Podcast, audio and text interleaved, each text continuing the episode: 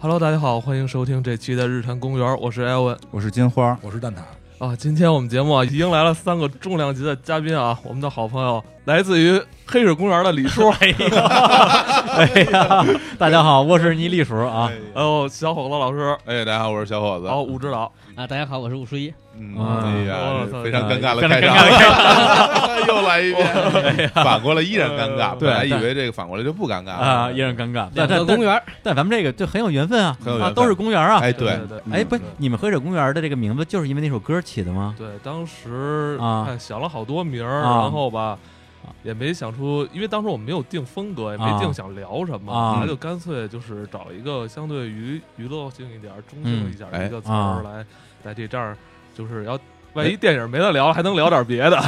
这挺好，不禁锢住自己。啊哎对，公园里什么都会出哎现，。我们对真对是真是这么想，你们也这么想的。我们不是，我 们当时也是想名想了好久，嗯对怎么都想不出来，都快急死了。嗯，后来看有一电台叫黑水公园儿，哎这个不错，纯属胡扯啊， 这是太假了。我们之前说过，有一天我们在日坛公园里吃饭，说今天名字想不出来，谁都别回家，嗯然后让我们就往外走。哎，后来说，哎，这日坛公园这名字其实就还行 那挺好。那天吃饭地儿没在东单公园， 哎呀， 要被禁了。东宫西宫是吧？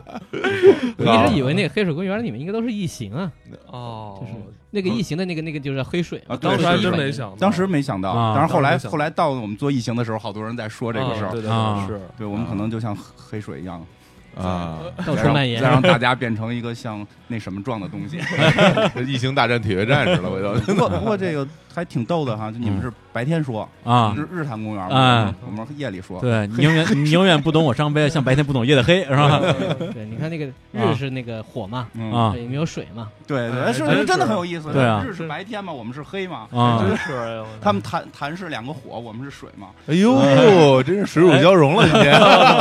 冥冥之真中的自是有天意。 哎呀，这真真的真的啊，就是说那个呃，我不知道有多少日坛公园的听众啊，嗯之前没有听过黑水公园，嗯跟这儿就隆重推荐一下。哎我我个人真的是非常喜欢，嗯而且我觉得他们的节目，呃，我虽然啊，虽然当了面 啊，但背地我也这么说，我觉得他们的节目给我的感觉就是。呃，如果去做一个比较的话，因为我自己觉得啊，日坛的节目本身，呃，应该说是干货还是比较多的。嗯对，就是我们每期节目之前也会做一些准备，嗯会想通过节目说点什么东西出来。但是反过来讲，我们另外一档这个这个叫呃这敌台啊，第一台啊，小伙子老师另外一档节目叫《跟你走结婚》，哎里边就就是就是逗哎，啊、以及他们几个主播都是发小啊，亲戚亲密无间的那种气氛，嗯，对，让人听了之后呢，觉得这个身心特别愉快。哎哎，黑水公园接近以上两点，哎呦，哎呦要干货有干货啊，要气氛有气氛，这听着就又舒服啊，又舒服。改名吧，跟公园结婚。哎呀，真的是真的是啊！嗯嗯，来，哎你来夸夸他们两句。哎呀， 终于有人反应过来了，哎，给我给我给我急的哟！呃，其实刚才李叔说那个 日坛公园，很多听众是不是有没有听过我们啊？但其实我们黑水公园这边听众有好多都是以前咱们李叔跟啊小伙子的粉丝，哦这哎个呀我知道，真因为之啊前也是跟他们有粉丝群对，嘛哎我知交道流过，重他叠的们啊其实还蛮多的。我也是通过我的粉丝来啊认识到咱们的节目，然哦后又补了很多。哎呀，的确是。听完之后，每次听完之后，我都特有压力，就是哎别呦别别哎我们下次节目怎么做啊？我操！对对对对，不用不用，大气很大气，这对这个这个是嗯真的，就是嗯包括你们请到了好多我的偶像，哦，确实是哎，真的，刚咱才们还咱们以后可以挺可以偶遇互相的交换嘉宾什么的。对对对，我们没有嘉宾，主要是就是我们都是周围的朋友不，是不是，你们当嘉宾就行了呀。可以可以，可以就可以可像以丁薇老师啊、高奇老师啊，可以啊。我真的都非常喜欢。对，拿蛋挞换高旗换吗？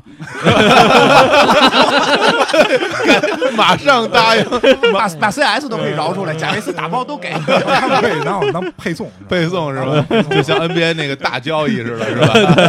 高级高级 换一堆是吧？换一顿，然后然后换了换了之后马上裁 掉。这个人就是就是为了为了凑凑那个那个交易金额 哎，的。是是，我们这工工资帽也到了， 就是。 好嘞，来好嘞来来啊，这这这这，好好好好好这好个这互捧时间结束啊。嗯，来，我们接着聊冯嗯巩。来，那刚才就聊到了这个啊，一九九七年的重要的作品《埋伏》。对啊然上后一呢期的最后一个作品，对，然后《埋伏》这个导演呢是两位，黄建新跟杨亚洲哎啊，然后然后下面有这个电影啊，就是杨亚洲老师独挑大梁，嗯，梅 Sir 头子乐啊嗯，呃，改编自刘恒啊，也是非常著名的一个影视作家吧，嗯对他其实本身是传统作家，嗯但他因为太多的作品被对改编成了这个影视作品呃，，包括他跟第五代有很多合作是直接写剧本，对，后来他就变成了一个作家和专业编剧了，对很多就他就不写小说，直接写剧本了。嗯他被改编成这个电影的作品，比如说《菊豆》啊，比如说《本命年》，再比如说《秋菊打官司》，哎，全是根据他的小说改编的，还不算他直接写剧本那些。那他这个《没事偷着乐》呢，大家应该都知道，来自于贫嘴张大民的《幸福生活》对，对对呃，这个这个小说改的，然后呢，这个电影本身是用天津话嗯对来表演的，他其实他改变了一个发生场景，对对嗯啊本身这个是发生在北京的北京的故事儿对，对然后改到了天津，嗯，对。然后这个电影的这个这个剧情就，我觉得大家可能都比较熟啊，就是这个啊大家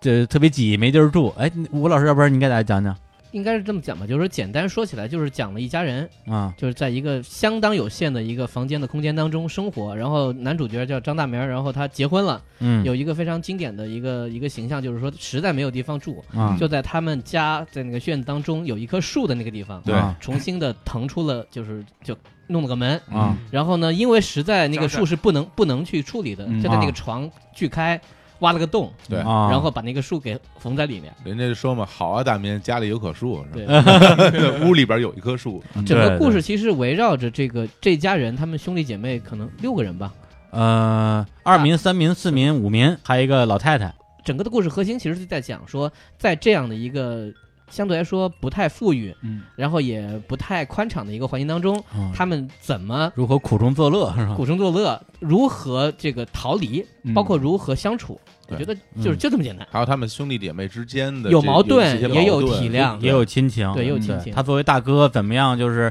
既先解决自己这个没地儿住的问题，嗯，然后再一个一个解决自己的这些弟弟妹妹的问题。因为说具体的剧情很琐碎，比如说嗯他妈后来就得了那个老老年年痴痴呆呆，了然后就老年痴呆越来越糊涂，啊，然后那个他包括他弟弟要考出去，说我我想离开这个家，是对嗯他妹妹生活不是很幸福，两个对妹妹有各有各的问题。啊，有有一个是家庭暴力，对啊，然后包括他弟弟有段时间和他在一个屋就挂个帘，啊，两对夫妻这样的生活，对讲各自战斗啊，讲的都是这些生活中很细碎嗯那的比这时间些市小井事嘛，包括还有市井邻生居活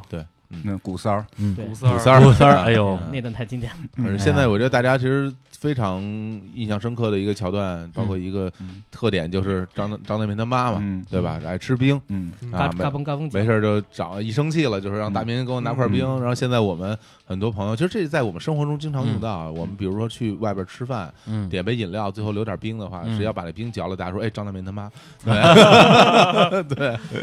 我说个个人记忆点，就是首先我先看的小说，嗯小说当中呢有他从开场就在讲这个人，因为他小说叫贫嘴张张张大明嘛，嗯，所以这个人一开始的设定就是他跟他那个当时的女朋友嘛讲云说，云放，云云芳，坊说嗯你说我加班呢，我就要可以多加一毛多钱，然后但我得吃馄饨，嗯那这个馄饨得多少钱？嗯然后这个馄饨呢哪家比较大，哪家比较小，就说明这个人过日子特别细致，惊喜，特别精细。然后到后边有一段就是他决定可能要结婚，包括要买个电视，嗯，嗯呃然后他们家其实爆发了一点矛盾，就是说冰箱放哪儿，床放哪儿，电视放哪儿？哎就嗯，整个屋子就这么大。然后张大民就说了一段贯口，哎，哎，特别长一段，说对你看我怎么量的，我这个是多少多少公分，啊，那个多少多少，你做你看，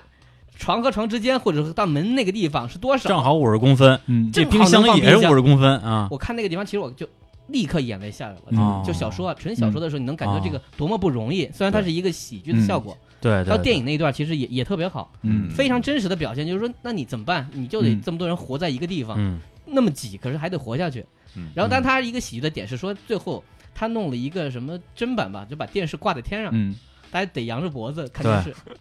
就特别喜感又特别心酸。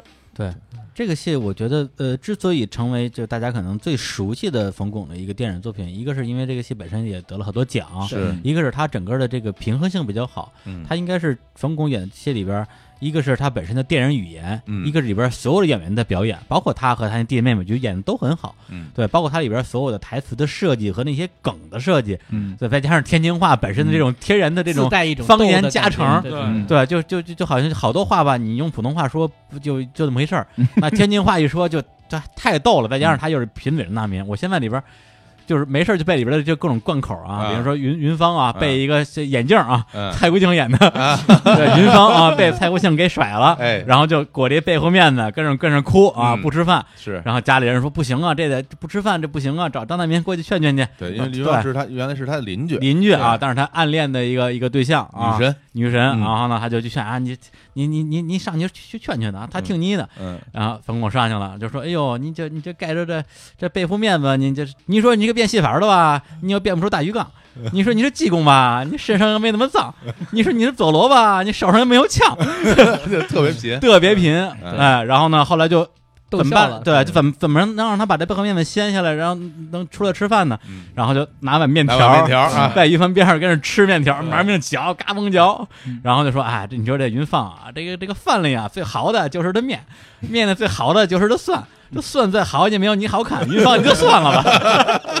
对，当时我挺我我就这盆背背的倍儿熟，特别喜特欢，别好，特别好，特别好。嗯，而且把冯巩的那个那个表情，再加上这个表演在一起，特别活。再加上冯还本身就是天津对，人，天津人哎对，这这真是纯本色出演了，嗯演的特别好嗯，当初好像是他强烈要求把这改到天津的，嗯哦。对，因为 咳他是想用家乡话来表演嘛，嗯因为我觉得可能也更自如是吧？对对，一个是更自如，一个是可能当时在北京那个年代，嗯，他要拍这个电电影的时候，在北京这个状态已经不多见了。哦，对，因为我特小的时候确实遇到过邻居家里边有树的情况，啊这哦个这个是真的啊但是在实际上基我们家是以前房顶儿长过一树棵树， 啊没给，你们压下来吗？就是不是你们家是德鲁伊吗？ 太猛了，德鲁伊就是我们家房顶上长了一臭椿，我记着我爸、啊我妈还让我爸那个砍的啊， 对嘛。对对，啊基本那会儿都是臭椿树。对对啊对，那个就是这个事儿，在原先在北京很常见，对但对后来北京四合院里边的，对对，后来嗯好了，就后来这个就那几年，嗯，也可能真是就是北京发展的会更快一点儿，嗯对就非常少见了。对所以天津那会儿还是比较常常一见。个是屋里有树这个嗯事儿，一个就是一大家子人挤挤在一对个对小对屋这主种要是一情大况，家人挤挤在一对屋里，因为我们家有朋友或者亲戚嘛，嗯就是祖上认识的嗯，还在天津，还是虽然他们是楼房了，但嗯依然是一大家子要挤在一个很小的这个居住空间里。对，现在在北京这个不常见，所以我觉得嗯他搬到天津之后更有那个时代感。对因为我记得比较清楚，就是他们家要盖房，跟邻居打架嘛，哎或者哎说这他妈要几尺几这个事儿，对是这会儿会学吗？这个嗯，四十八， 四十八吧，四十八都 是对，就是因为就是盖房打架这个事儿。其实也啊，对，特别特常别见，常常特别见常有见，太常见，因为我们家就也打过，对 但是说跟嗯啊有那生活，这但是跟那会儿已经不一样，像我们家现在就是大概也都得快十年前嗯翻修什么的，嗯就是打架。那真的说是为了为了让自己的生活的，就是嗯还是原、原拆原盖的情况，嗯我们没有去占地儿啊，嗯但就是这种情况，你是为了让自己生活嗯变得更优越，嗯但是。贫嘴张大民里边，他去扩建是只是啊要保持他的一个嗯最低生活水平。对，其实这个是就是北京现在太罕见了。因为对因为这个有一些地地方特色吧，因为在北京原来的冬天呢，嗯大家都是大白菜、嗯蜂窝嗯煤。对一开始的时候呢，嗯就是说在每人在家门口会搭那么一小煤棚，，对，对对对，放这个蜂窝煤，然后里边，然后再搭一个棚子，里边嗯放放大大白菜菜，嗯外边是石棉瓦一搭，那时候冬天就是为了就什只有么呀大白菜跟为了土豆什么呀？最开始的目的是为了就下雪的时候，啊也都给弄湿了。嗯嗯啊，是这么个目的。对结果呢，后来呢，有有的人呢，就是说嗯有那鸡贼人，嗯他就把自己家门口多搭出来那么嗯一小屋，对然后他就当做比如说弄个对小厨房什么小的。厨，房，对但是你搭了，那别人也得搭。嗯人家说凭什么你搭多，那我也 就是搭。就是公共啊你也有空间生嘛活，对吧？没有对生活你搭我也搭，然后嗯你你你多搭出一米，我多搭一米二，我比你嗯多一点儿，对然后大家就哎，你你你你就占我们家地儿了，嗯然后就邻居邻居就是街坊之间就有矛盾，对嗯对，然后反正呃来来，然后经常很多时候大家都说什么远亲不如近邻，但嗯因为这点事儿打得很厉害，闹崩了的邻居不计其数，对对对是这谁样嗯都不理谁，都上那个什么谁在说是吧？那是你你弄戴一墨镜，你说到最后，其实就是那么几十厘米的这事儿，谁嗯也说不清楚。但真是是那几寸，就看下午就一那点个儿一点钟那阳光过得来过不来，过不来就得找对门打架。 对对对，你你挡着我们家光了，对对吧？啊对啊，你占了我们家地儿了但，说这起这来他妈都是违章建筑，说都起应来该还扒是了。啊嗯说起来还是很心酸的嘛，因为其实每个人都是在追求自己真的最低的生活水平，，对，并而不且嗯是对一代人在过去，孩子长大，慢慢的，你这对肯定是不够了。嗯那有暂时解决不了怎么办？对，对，对就嗯对是对真是对追求很低，这很很低的生活水平，嗯所以在这个故事里边，就是贫嘴张大民就冯巩演的这个角色，嗯嗯，他的这种幽默，嗯实际上我觉得带有很强的这种心酸。嗯如果说，但是就是这种幽默才把这个心酸推起来。如果说他就是特别苦，又苦大仇深，不行了，对天天跟家哭，你你你感觉不出这个戏剧张力来。对他在这种生活条件下还不停的找开心，因为他是一个活人，他必须要让自己每天高兴的对活跟下去。别而且人斗，他跟在自己努力啊斗让每个人开心，对啊，嗯他的对这种就是贫嘴的方式，包括他跟别嗯人斗的方式，其实是大很大程度上是自己在给自己鼓劲儿，对，啊对对我得对，活下去，他得活下而去哎且我。得他让一我直的在想办法解决问题。我得让我的嗯妈怀，我让我弟弟妹妹能够能够活下去嗯。这个他只能这样，嗯他不能整天对着他那些他妈那么大岁数嗯冲着他哭，他能解决什么问题呢？嗯这样你冲你弟弟妹妹哭，弟弟妹妹都都是都比你小，嗯那全家都指着你。对啊，他嗯爸还死得早，对你就不嗯能倒下，你只能这样给自己加油。顶梁柱，对所以他得就哎，真的，一说起这个就特特心酸。这是个他的幽默是一种心酸的幽默，对，对，而且他只能靠贫嘴，嗯，他没有别的，他没有任何其他的他东西，只就能靠贫嘴，是他的贫啊是是一种就怎本么能的讲保护，是一种这个这个这个无产阶级的这种智慧，就对之前有人说过嘛，就是说嗯一个伟大的人不是为了理想嗯而崇高了死去嗯，而是为了自己的理想而卑贱的活着。嗯就是张大民哎对这种，就是对这句话表现的是淋漓非尽致。常非常对卑微的活着。但是呢，在过程当中，他一一直在给人斗，嗯，什么事儿他都能把它化解成一个段子，可以这么说啊。是啊，对对嗯对，而且冯巩他演这个戏啊，当然这也是我作为一个观众的理解，嗯为什么他能演这么好，在于他自己的这种生活经历跟这个戏中人物有很多的暗合的地方。嗯对，因为他这个曾祖父大家都说了啊，这个冯国璋当年的这个中华民国的这个代总统，嗯嗯然后他的祖父呢叫冯家玉，本身是一个大企业家，嗯对，也留学德国什么之类，开了很多天津最早的一些企业。然后他爸就是在建国之后也嗯当过那个天津的房管局的那种干部，嗯然后后来就文革嘛，嗯然后就下放，然后把他们家从以前的那个就是冯国璋的故嗯居、直接搬到了一个四合院的一个小破房，嗯十二、平米，八个人住，嗯，嗯这不就张大民他们对家吗？对对，就他有一自己模生一样活，对他小时候，他小时候比张大民过得还惨。嗯对，就家里就属于那就他妈一个人挣钱，嗯啊，养一堆孩子，还得供他爸这劳改，还得给他给他爸寄钱，嗯还得给还养一堆什么生病的亲戚，嗯呃还有一些儿儿女也去去外边去什么上山下乡了，嗯对，过得非常惨。从小时候他什么捡捡白菜啊，什么捡煤糊啊，嗯都是真实生活，真的是苦过来嗯对，了。真是苦过来的。他他所以他演那会儿也好，演张大民也好，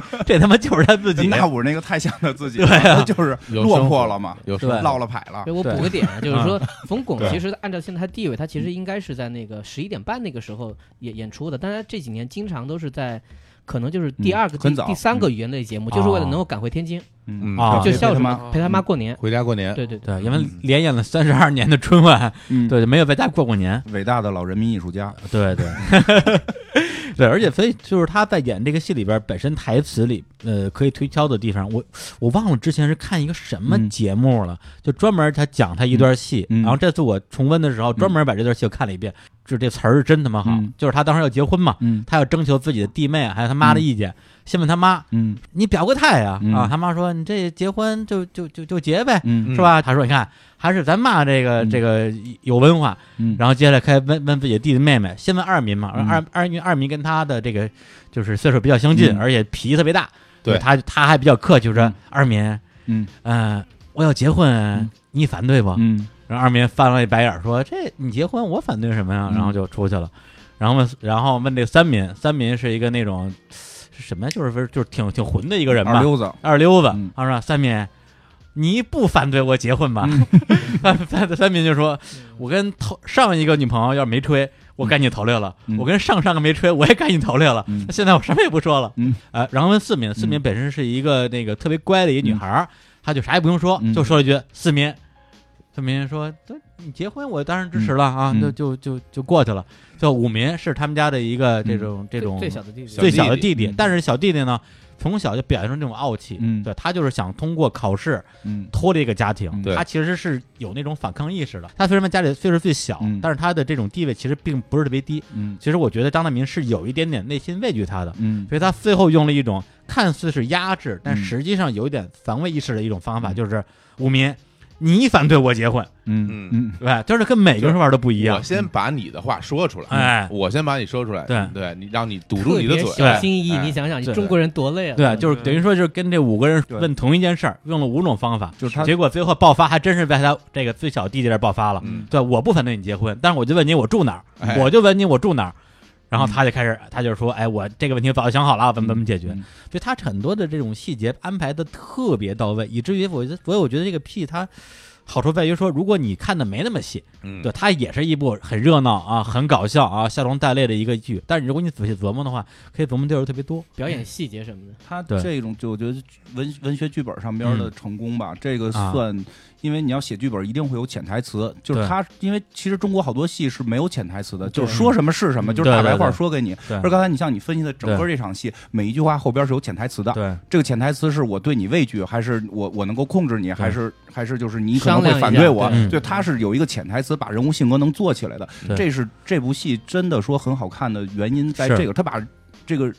人物的语，因为他叫贫嘴张大民，他主要是语言戏嘛，他把这个语言做的就非常的淋漓尽致了，而且很生活化，嗯没有这种，就是说那种那种大段的贯口，实际上是跟家里人说，他没有对着镜头自己啊，对这这这这种跟舞台剧表演似的这种，他没有，他基本上就是非常生活化，而且这个改编本来就是说小说经常可以非常便利的把这个人物的心态活动解释出来，嗯但电影其实不可能这对样。对对，他很难，他必须所以它要必须通要过用语言台词的丰富性。所以他的这种潜台词和他，我觉得冯巩的本身的演绎非常到位，对，就是就那个层次感嘛，其实是层次 感。非常接接接地气。接地其气，实真是因为，我觉得正是因为他在那么小的地方，就是在那么小的这个环境里，真的生存过，他能体会到这个人物的心，这个是很难得的。因为很多时候你去看他们表演什么的，他可能我觉得有些模式化，就就或者是嗯，对，就是他没法直直击心灵，因为他真的在这种环境里生存过，他那种直击心灵的感觉是能够更到位。哎有一场戏我印象特深刻，就是他跟嗯三明吃腰 子，嗯，两家 人对吧？因为因为声儿太大是吧？然后就那种要说呢，又不能明说，对，嗯又不能说呃我得把这个问题解决掉。那必须有车戏，必须对，必须得车戏，要不然不真实。这这段这段要要好详细说一下啊，其实是因为那个三民是吧？对，他自己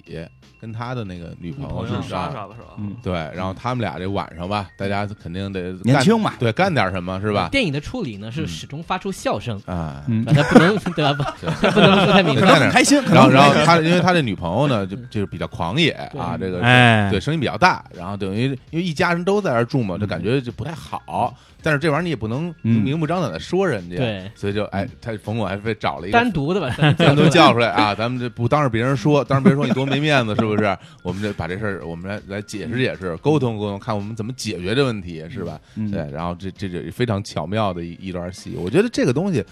它为什么受到那么多人喜欢，是因为每个人，我我相信就是，如果你经历过里边的某一个细节，你都能嗯对找到自己对生活里那种尴尬，似曾相识的那种片段。嗯，对，这个时候大家就很有代入感。哎呀，这生活它就是这样嘛。呃，吴老师说那尴尬特别到位，嗯特别特别到位。因为我前两天跟一个编剧朋友聊天，说到过这个问题，就是说，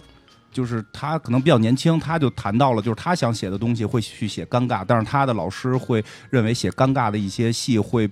嗯对于整个剧情啊，就是一些很莫名的尴尬，嗯，就认为对剧情没有没有承接，或者说对剧情没有没有这个延续，就没有意义，嗯这就是废戏。嗯或者说你最后他们更现在更追求的是反转，就我就咔一反转，你不知嗯哎哎呦你怎么没想到，对吧？因为那个那个编剧是个女孩儿，她北漂嘛算是，她嗯跟我讲的，她一直想写一场戏里边是炒方便面。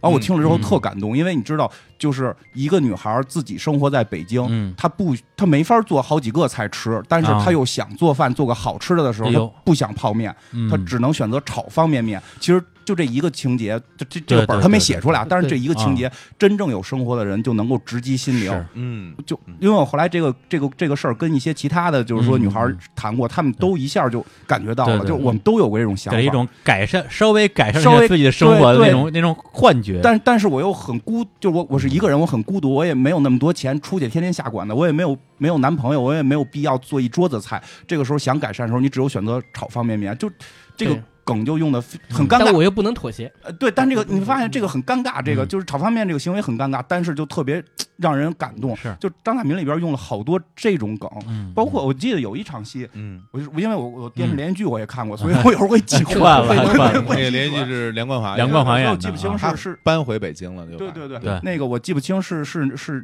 是电视剧演还是电电视影啊电视剧还是电视，但是有一场就是他们厂里边让他们那个报那个特困户吧，好像是嗯什么，就是报那个厂里最穷的人，好像能能是反正给钱还是嗯给什么啊吧，对，招了俩人来嘛，嗯，然后正说这事儿呢，其中一个人 BB 机响了，嗯，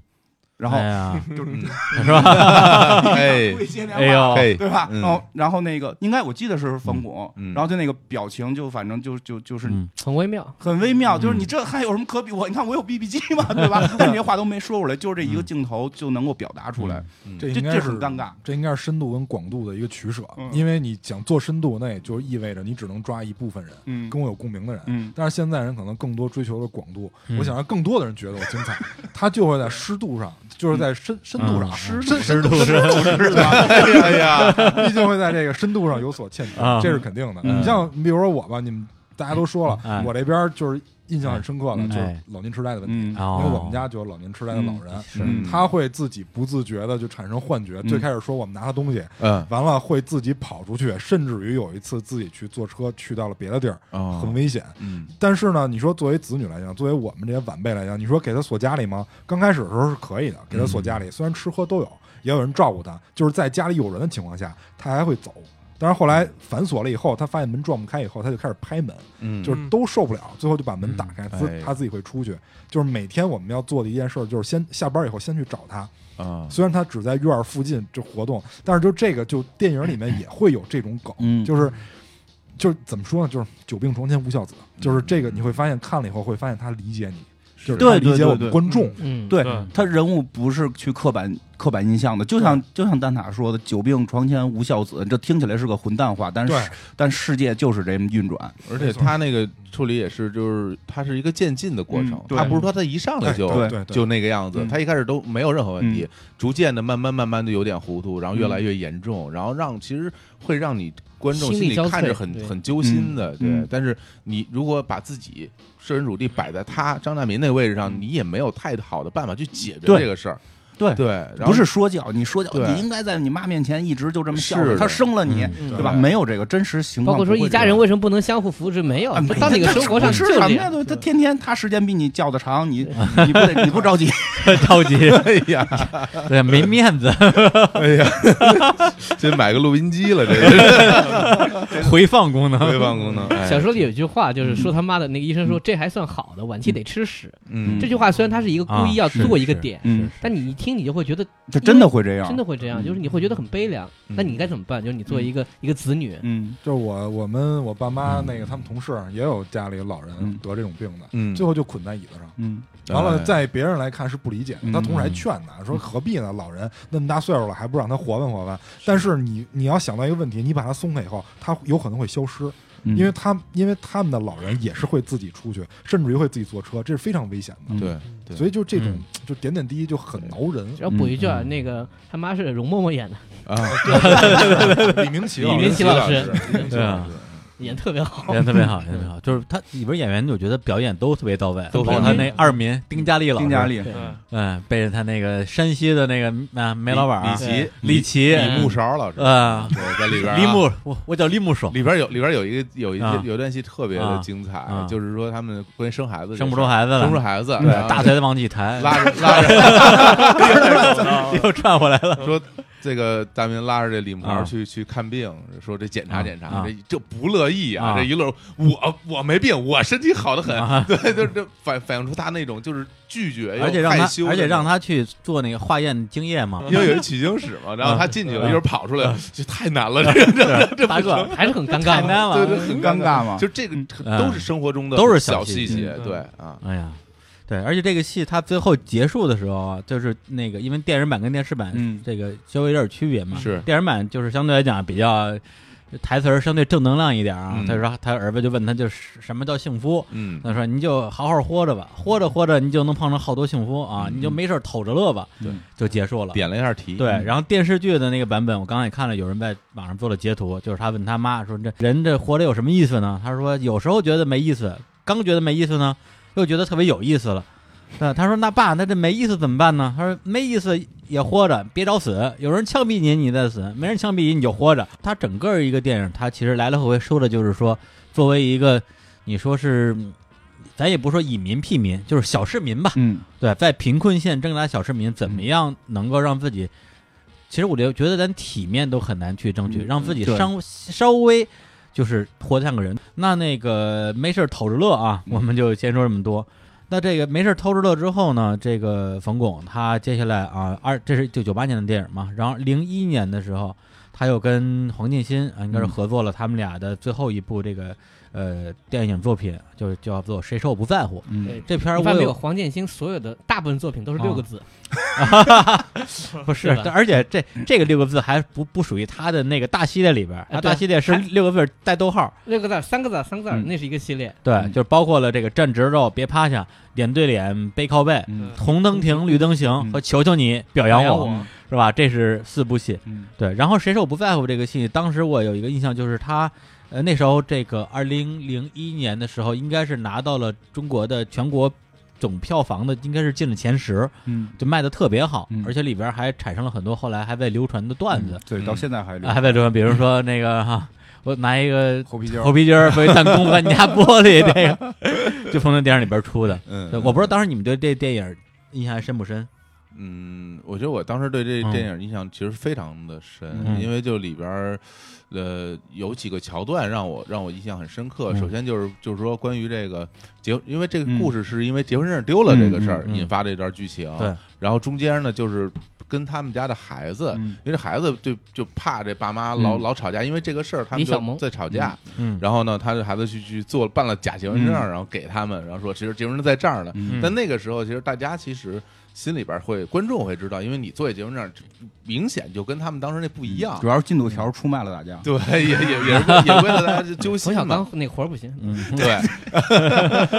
对，这做假证呢是吧？对对啊对，特意说句，哎，你是不是那个导那个什么贺岁片的？嗨对，都是我长得像呃的。对对对对对，还还还还调调侃他一冯小下。刚 对对冯小对，然后拿着拿这结婚证回去以后，然后他们一这他妈爸妈一看这假证，你还敢做假证，然后俩人就开始狂吵架嘛。嗯其实那个时候，我当时呃，其实你那个时候会有些同感了，就比如说。呃，在一个你我不知道每个人可能都不一样，但是在你在有的人小的时候，其实你能面对父母之间的这种争吵嗯和之间他们这些矛盾，至少在我小的时候，嗯，我是遇到过，就我我见到过我我我爸妈之间的那种激烈的争吵。嗯那那个时候，其实作为孩子来说，他其实是非常害怕的。嗯我特别能理解他为什么要去做这个假证给嗯他父母。他其实的目的特简单，就是你们不要吵架了，嗯，你不要每天在屋里边打来打去。嗯对他他他很害怕，所以他就慌不择路，他就去嗯干这种事儿。对，然后我那个时候我就会想，哎呀，我小时候看见我爸妈打架时候，就是你无能为力，嗯你其实会尝试各种方式让他们停下来。比比如说你哭，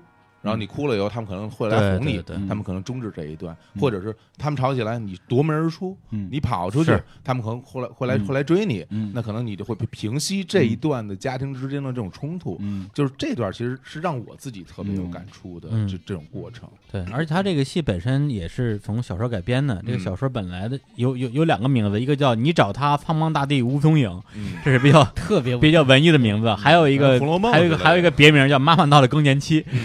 这个就呃又特别的这个这个直白。还是说葛玲是吗？ 啊，他们这个女的女女女主角啊嗯当年是不是好像啊，这个电影吕丽上完萍之后 啊，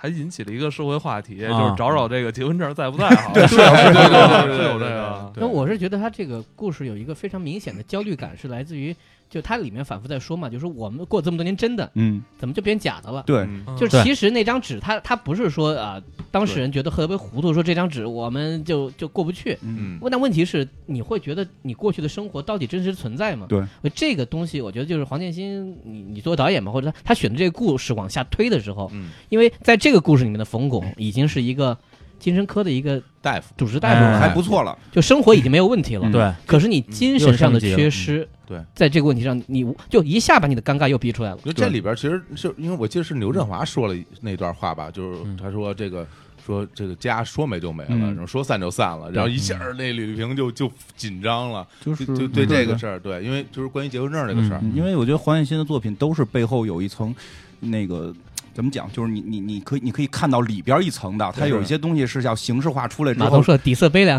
不是说底色，不是感情的底色对嗯悲凉，就是它有一些形式化的东西很很很巧妙，就比如对说像《战而别趴下》，它那三个人物的分配，嗯对吧？对当官的、知识分子和这个臭流氓，就这里边其实也有，就像刚才吴老师说的似的，他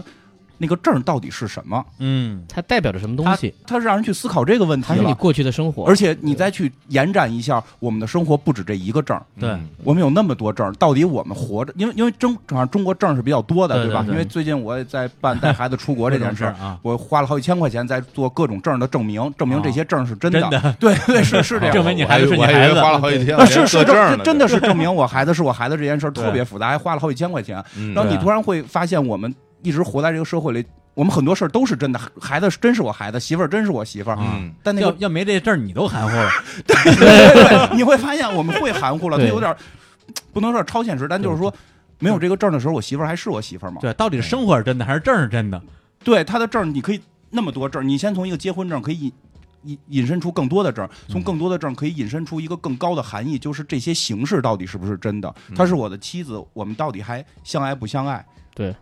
因为冯巩一直在说不重要，对他的作为一个男性来说，但是但这个故事本身，吕丽萍就是一个施压的一方，对啊，但是这个时候好像什么都是假的了，我对只能靠这张纸来证明。对这个就是现在怎么讲，就是表现这些知知识分子或者说这些呃。中产阶级吧，他对我觉得他精神科医生也算中产阶级了。对他们的一种茫然，他们的生活全部都变成假的了，最后一切信念都集中在了一个证儿上，对，房产证、结婚证、嗯学历证，嗯全部都集中在这个上边了。没有这个东西我就不能证明，我不能证明我就对我自己开始哦焦虑，对，比如我要租一辈子房，好像跟人家买了一个房，其实我活一辈子是没区别的，因为国外很多就是这种租租嗯租一辈子嗯租房嘛，租一辈子无所谓。当然，中国租一辈子这个有点麻烦，但现嗯在好像有些地方能给这种条件。但就是说你，你会考虑我我租了一辈子房，我死了，那这房子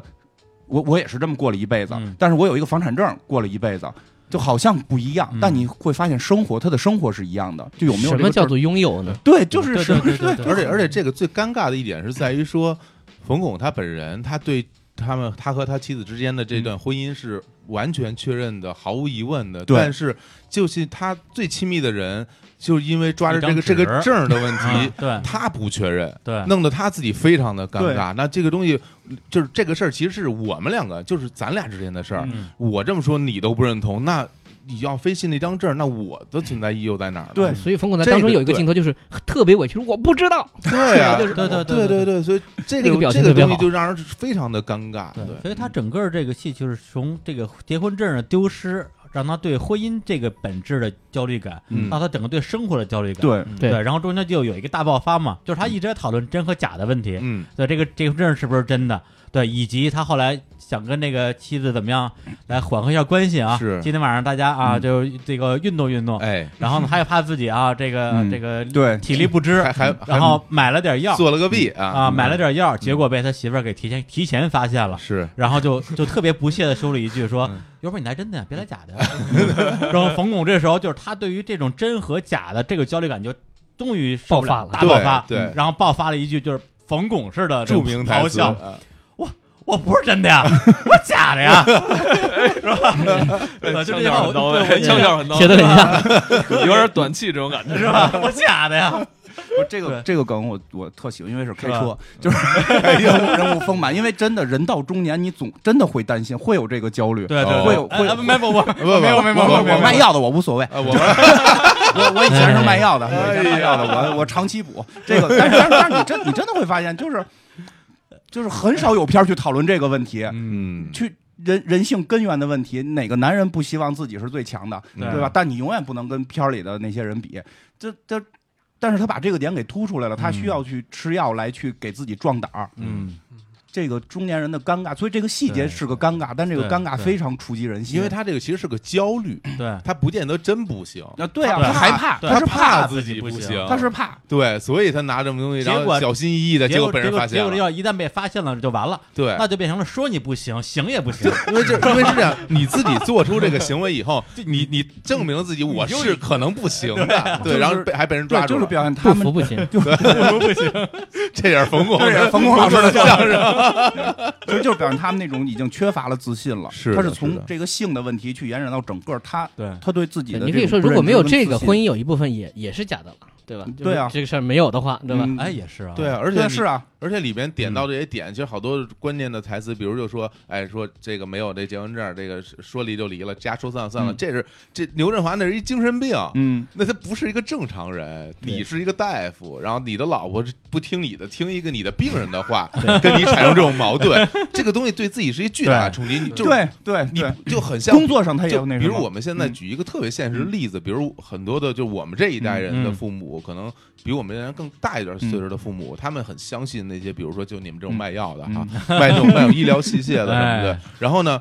你作为一个有知识、有学历、有有有生活经历的一个人，我作为你的儿女，嗯我我跟你说这事儿不是真的，他不信你，他信那个贴着胡子的对大爷在他信电视那个，上，他他信对那些人，你自己这个时候我就感觉到跟冯巩一样那种焦虑，那对种无力，就对我说什么你都不信，没有我我对摆举事实摆例子说什么都不行，嗯就是他说那一句话，这东西就是就是对身体好，能长命百岁各，种你就各种信。频谱我题啊，觉因得这个东西对让我对们怎么办呢？因为对啊你会发现你的父母不信你，最不信的人就是你。对，而且他们就是他这在他样们眼里，你永远是一个孩子，你永远什么都不懂。其实你会对发现，就是可能媳妇儿也不信你嗯，对吧？你说什么话总得证明一下。哎 呀，对，所以就是产生了，因为他，我觉得这个片儿真的是中国的中年危机，嗯，中国人的这种中他用年一种危很机片儿。很很直接的方式，嗯就是用一个荒诞的一个对嗯所谓不存在的这个，呃，然后你要去证明它，你越证明这件事儿，你越越觉得焦虑。嗯，对，也就是现在孩子还能信我，也是一种安全感。哎那是现在，所以你现在对对回头来看，就是那个精神病的那个段子啊，就是说那个人多么坚定，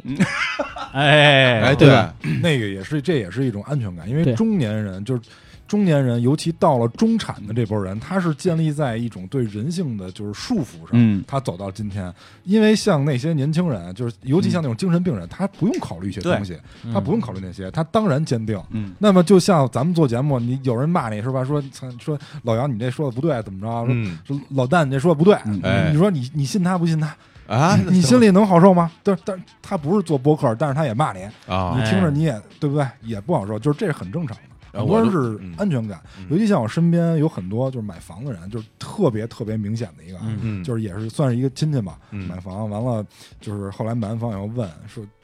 我说那你你租房跟买房差的什么？不哦就是那房产证吗？嗯是，你其实按揭跟那个房租你差不太多嘛，嗯因为你你再加上首付摊平了，其实差不太多。但是呢，他说我买了房，这房有这张证儿，我就有安全感。我说那你这安全感就来自于一张纸吗？他说嗯对啊，因为这表示这个房是我的。嗯完了，他又问我，他说我最近就是手头很紧，因为要还按揭，说有没有什么好的理财？我就去跟他介绍了一些。哎我说像银行有好多那种理财五万起步的，哎你就可以。他说我没有五万，他说我没有五万，手里没有五万闲钱，我就于是我也很疑惑，就是你有房了，虽然是按揭买的，但是你有房了，你这达成了你所谓的安全感，但是你手里连五万的闲钱都没有，请问这是真安全吗？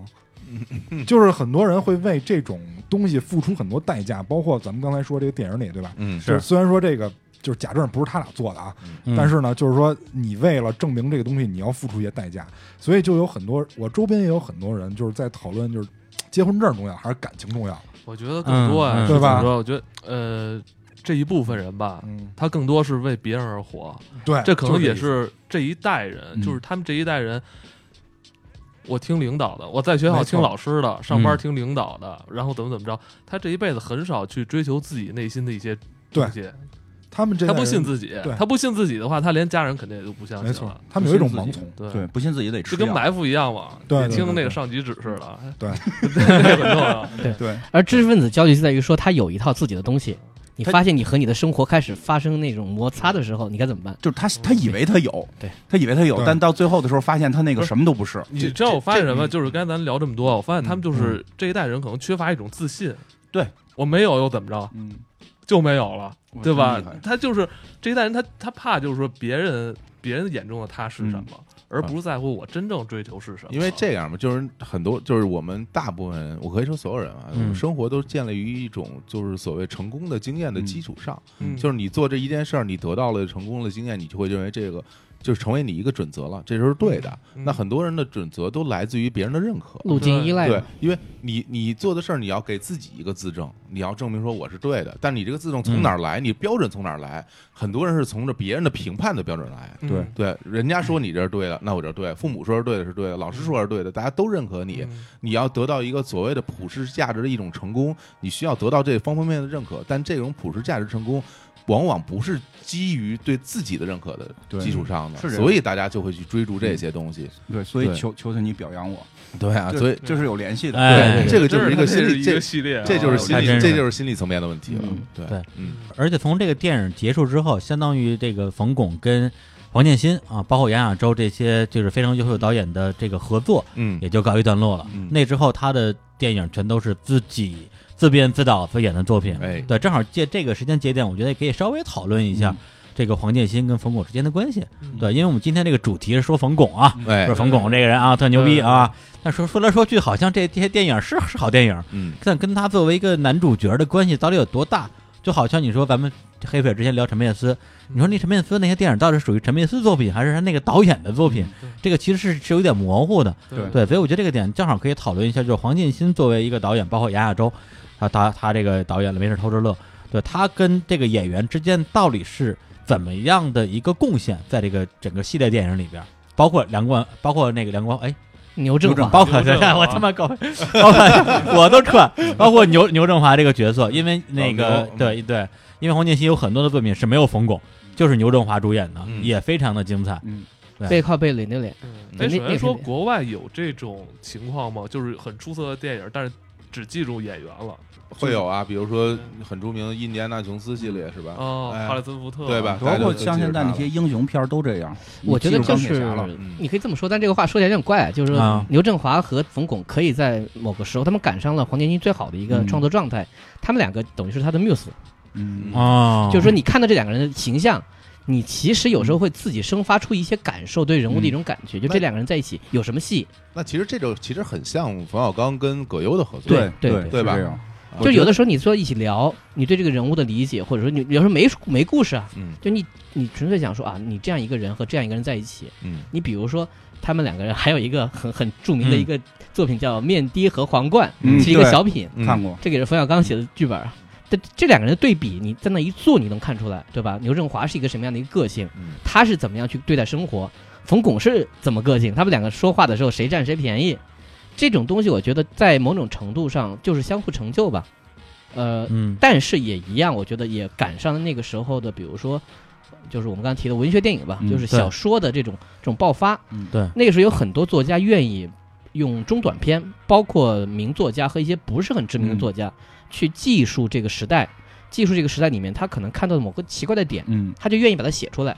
这个点可能是一个很普遍的点，也可能是一个很就是一个创作出来的点，但这个东西呢，导演看到了，嗯把它发扬光大。变成他自己去记述他的时代的一个一个方式，嗯嗯，所以这点来说呢，我觉得像，因为你现在去想这些电影，你的脑海当中肯定先浮现的是这些人物的脸，就对对包括我对就说委屈的表情 啊，嗯包括牛振华那种说嗨，就这种就去忽悠人家的表情啊，嗯包括呃，在很多时候像这样的电影当中，导演自己肯定是退退在人物背后嗯去指挥他们说自己想说的话，但人物自己的人设带在上面，就一定比这个人物没有特点要好。那这就是一个选择的过程，对对对吧？嗯你比如你很难想象有些角色换一个演员，他也能演好。对，但你就不知道他能是演到一个什么样的一个位置和高度。就像我们现在也说，冯巩，他是一个真的一个很好的电影演员吗？我们很有时候很难说，他这嗯个可能是个很窄的电影演员，但在那个那个深度上，包括代言对这样的人物上，你比如说你你很难想象冯巩演一个演个那个杀手啊，或者对对对，或对者演一个什么对对对，嗯大反派或者，演个春光乍泄什么的，对 是对吧对，哎 这个就啊是跟吧张嘉译合演， 就是啊他一路走来人物蓝宇是完是吧全延续。对，我觉得这是演员的分类吧，因为冯巩就是这种，就是你给他故乡固固化成一个类型化的演员，这我觉得我觉得是好事啊，因为像那个谁，之前我们啊聊的那个《围城》里方鸿渐那个啊，嗯陈道明老师，那个真是演什么都行。那个是演什么都行。但是我觉得冯巩这个并不并不能说冯巩这类型的演员就不是好演员，嗯而且就是他跟黄建新的关系，并不是说呃我们聊的这些是黄建新的电影，不是冯巩的，或者也不是说这些是冯巩的电影，不是黄建新的，嗯就特别明显的，我觉得他像国外的蒂姆·波顿和约翰尼·德普啊，嗯对对对，这两个人失去谁，他们俩都没法成功。嗯，嗯，这个也可能就像说相声里的这个捧逗的这个关系，对你必须得得得得接住了。其实你像郭老师，除了张文顺这个先生和这个后来的于谦儿，我觉得他跟其他一些人的搭档真的好像不太不对太出彩。对这个是一个配合，所以说只是赶到那个时候就是。黄建新风华正茂，然后冯巩就是正好是那个连年岁啊，到他的当时的那个塑造的表现力，表现力，因为他对现在我觉得再演那些可能不太合适了，对啊，对吧？他现在演那些过了年纪了嘛，呃年纪过了，而且他的状阅态不历一样状态都不一样了，是正好是就是天时地利，让这两个人，包括牛振华，应该是他们三个人，我觉得他们三个人是走到一起，就是创造了那个时代一个比较一个缩影。对吧比较好的一些电影。因为刚才来的时候，艾文还说呢，说其实这些电影你翻译成英文拿到嗯国外去，可能国外的那些。外国的文艺青年们也觉得挺棒，就中嗯国的拆火车，对吧？其实你你你你去琢磨，真有这种感觉，是有这种感觉的。嗯嗯我觉得嗯更多是象性吧，就是他俩象性很搭，嗯，哎，所以才能对造成一加一大于二这感觉。对对，嗯而冯巩呢，因为他是出现在银幕前的嗯，他是更多的像是一个产品的外包装。嗯对，嗯，杨建新其实更多的是像这个电影里面的一个灵魂，因为对于导演来说，他更多做的工作应该是调度，嗯应该是调度去调配这些演是员，他他在银幕前的一些工作，他的一些行为。然后呢，就是冯巩，他首先对于这些角色的把握是很到位的，因为我之前就跟过一年的剧组，哎正好哦我跟的也是西影厂嘛，刚才咱们也聊了，嗯就是我对这里面情况还有一点了解。西影厂他们做就是影视作品，嗯特别喜欢搓堆儿，啊，嗯就是你会发现张嘉译接的大部分的戏，早期大部分的戏，应该说绝大部分戏全是西影厂的，对嗯因为就是他们就是兄弟兄弟之间那种感情。他们这会儿就是、嗯因为我之前跟那个组跟了一年，他们做了大概三到四个电影，嗯每次都是同一拨人，包括摄像团队，包括音效，沟通就包成本 低，对对对，沟通成本很低，嗯因为他们之间是有这种默契的，是就这种象性已经被培养出来了，所以他们会造成这种一加一大于二的效果，嗯这确实是缺一不可。所以一个是外包装，一个是内核，嗯他能不能把这个导演要求的戏表达出来？导演说让你在这会儿哭，不是所有人到那儿就能哭的，就是你嗯哭的表情也有不一样的，他正好能吻合导演要求的那个那个感觉，这就很 OK。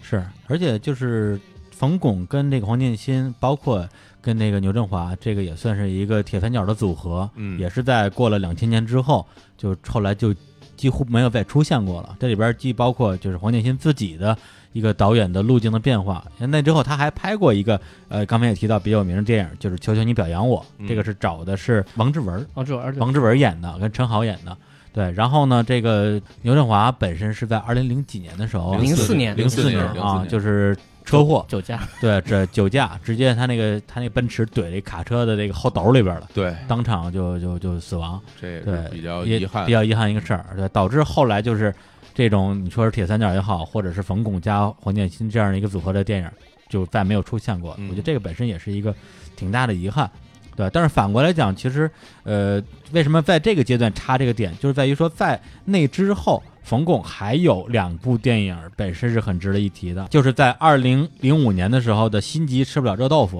和二零零七年的《别拿自己不当干部，呃小品也调侃过，辛迪吃不了臭豆腐， 我说热豆腐还没臭》呢。还没瞅呢。对，然后这两部电影本身它的特点就是，编剧、导演、主演全是冯巩本人。那这个我觉得甭管它好或者不好啊，那是不折不扣的冯巩作品，对，它就是冯巩作品嗯了。对，那那个作品它像什么呢？它还是像王建 新，是对，从故事的选择也是小说去改的，全是小说改编。然后包括人物的那种设定，包括他的那个生活环境，就是普通人，普通人碰上一个事儿，对，摊上个事儿，然后他怎么去解决？嗯人物是善良的，然后也是有点儿小鸡贼的，嗯，但是呢，总体来说碰到的事儿都是那种也不大，但是对他来说又又非常的糟心。嗯，到结尾呢，就是通常还是电影还是一个好结尾。对，电影一定会对好一点。对，因为我也是昨天把那个《心急吃饱热豆腐》这个电影，我是第一次看嘛。嗯对它这个这个剧情，我觉得呃稍微讲一下啊，它本身它这个戏是在这个河北保定拍的，嗯里边所有人都说保定话，哎对，就是那种切着拐弯的，跟天津那种切着拐弯又不太一样，哎是就特别怪啊。然后里边的这个个主角当然是冯巩啊，然后同时呢有那个徐帆啊刘孜。啊，还有这这这对刘孜儿啊，然后他们演演的这个这么一个戏，然后呢这个故事我就插一句啊，哦哎你是不是说特别像《幸福时光》？啊，他想和一个女人结婚，啊横生出来另外一个女人的麻烦啊，在解决他的过程当中，他和这个女人有了新的故事。嗯嗯，虽然那个赵本山那个故事其实是是一个父女情，对吧？嗯这个是一个真正的爱情，嗯，但其实都讲的是小人物嘛。嗯，对通过某种种原我很急，他其实为什么这个故事叫吃不了热豆腐，就是嗯他想和徐帆结婚，对对对，但是后中间他碰见了一个事儿，就哦是嗯说一个怀孕少女吧，嗯啊，还原少女对，然后刘刘孜孜嘛演的，然后啊通过其实简单是想帮助她，嗯然后慢慢发现其实徐帆这边不那么好，嗯对这个女孩这边挺好的。哎嗯对，然后他还有有一个不是他儿子的儿子，整个这个戏其实 就是就是三个女人跟一个儿子他那对个儿子对挺糟心的，啊，对，就是这三个女人，第一个是他的前妻啊，前妻就是一个啊。这叫什么呀？反正就是专业给他戴绿帽，嗯 嗯就特别狠。一开始就是他前妻是他们厂厂里厂花，哦嗯然后呢，就所有人都追求啊，但是呢，有一个有一个叫野狼的流氓老缠着他啊，然后呢，谁都不敢惹。最后冯巩纯粹是为了见义勇为，嗯，他帮助了这个厂花，然后呢，就是保护了他。然后这个野狼呢，后来也被抓起来了。嗯，啊野狼是张晓 彤，一会儿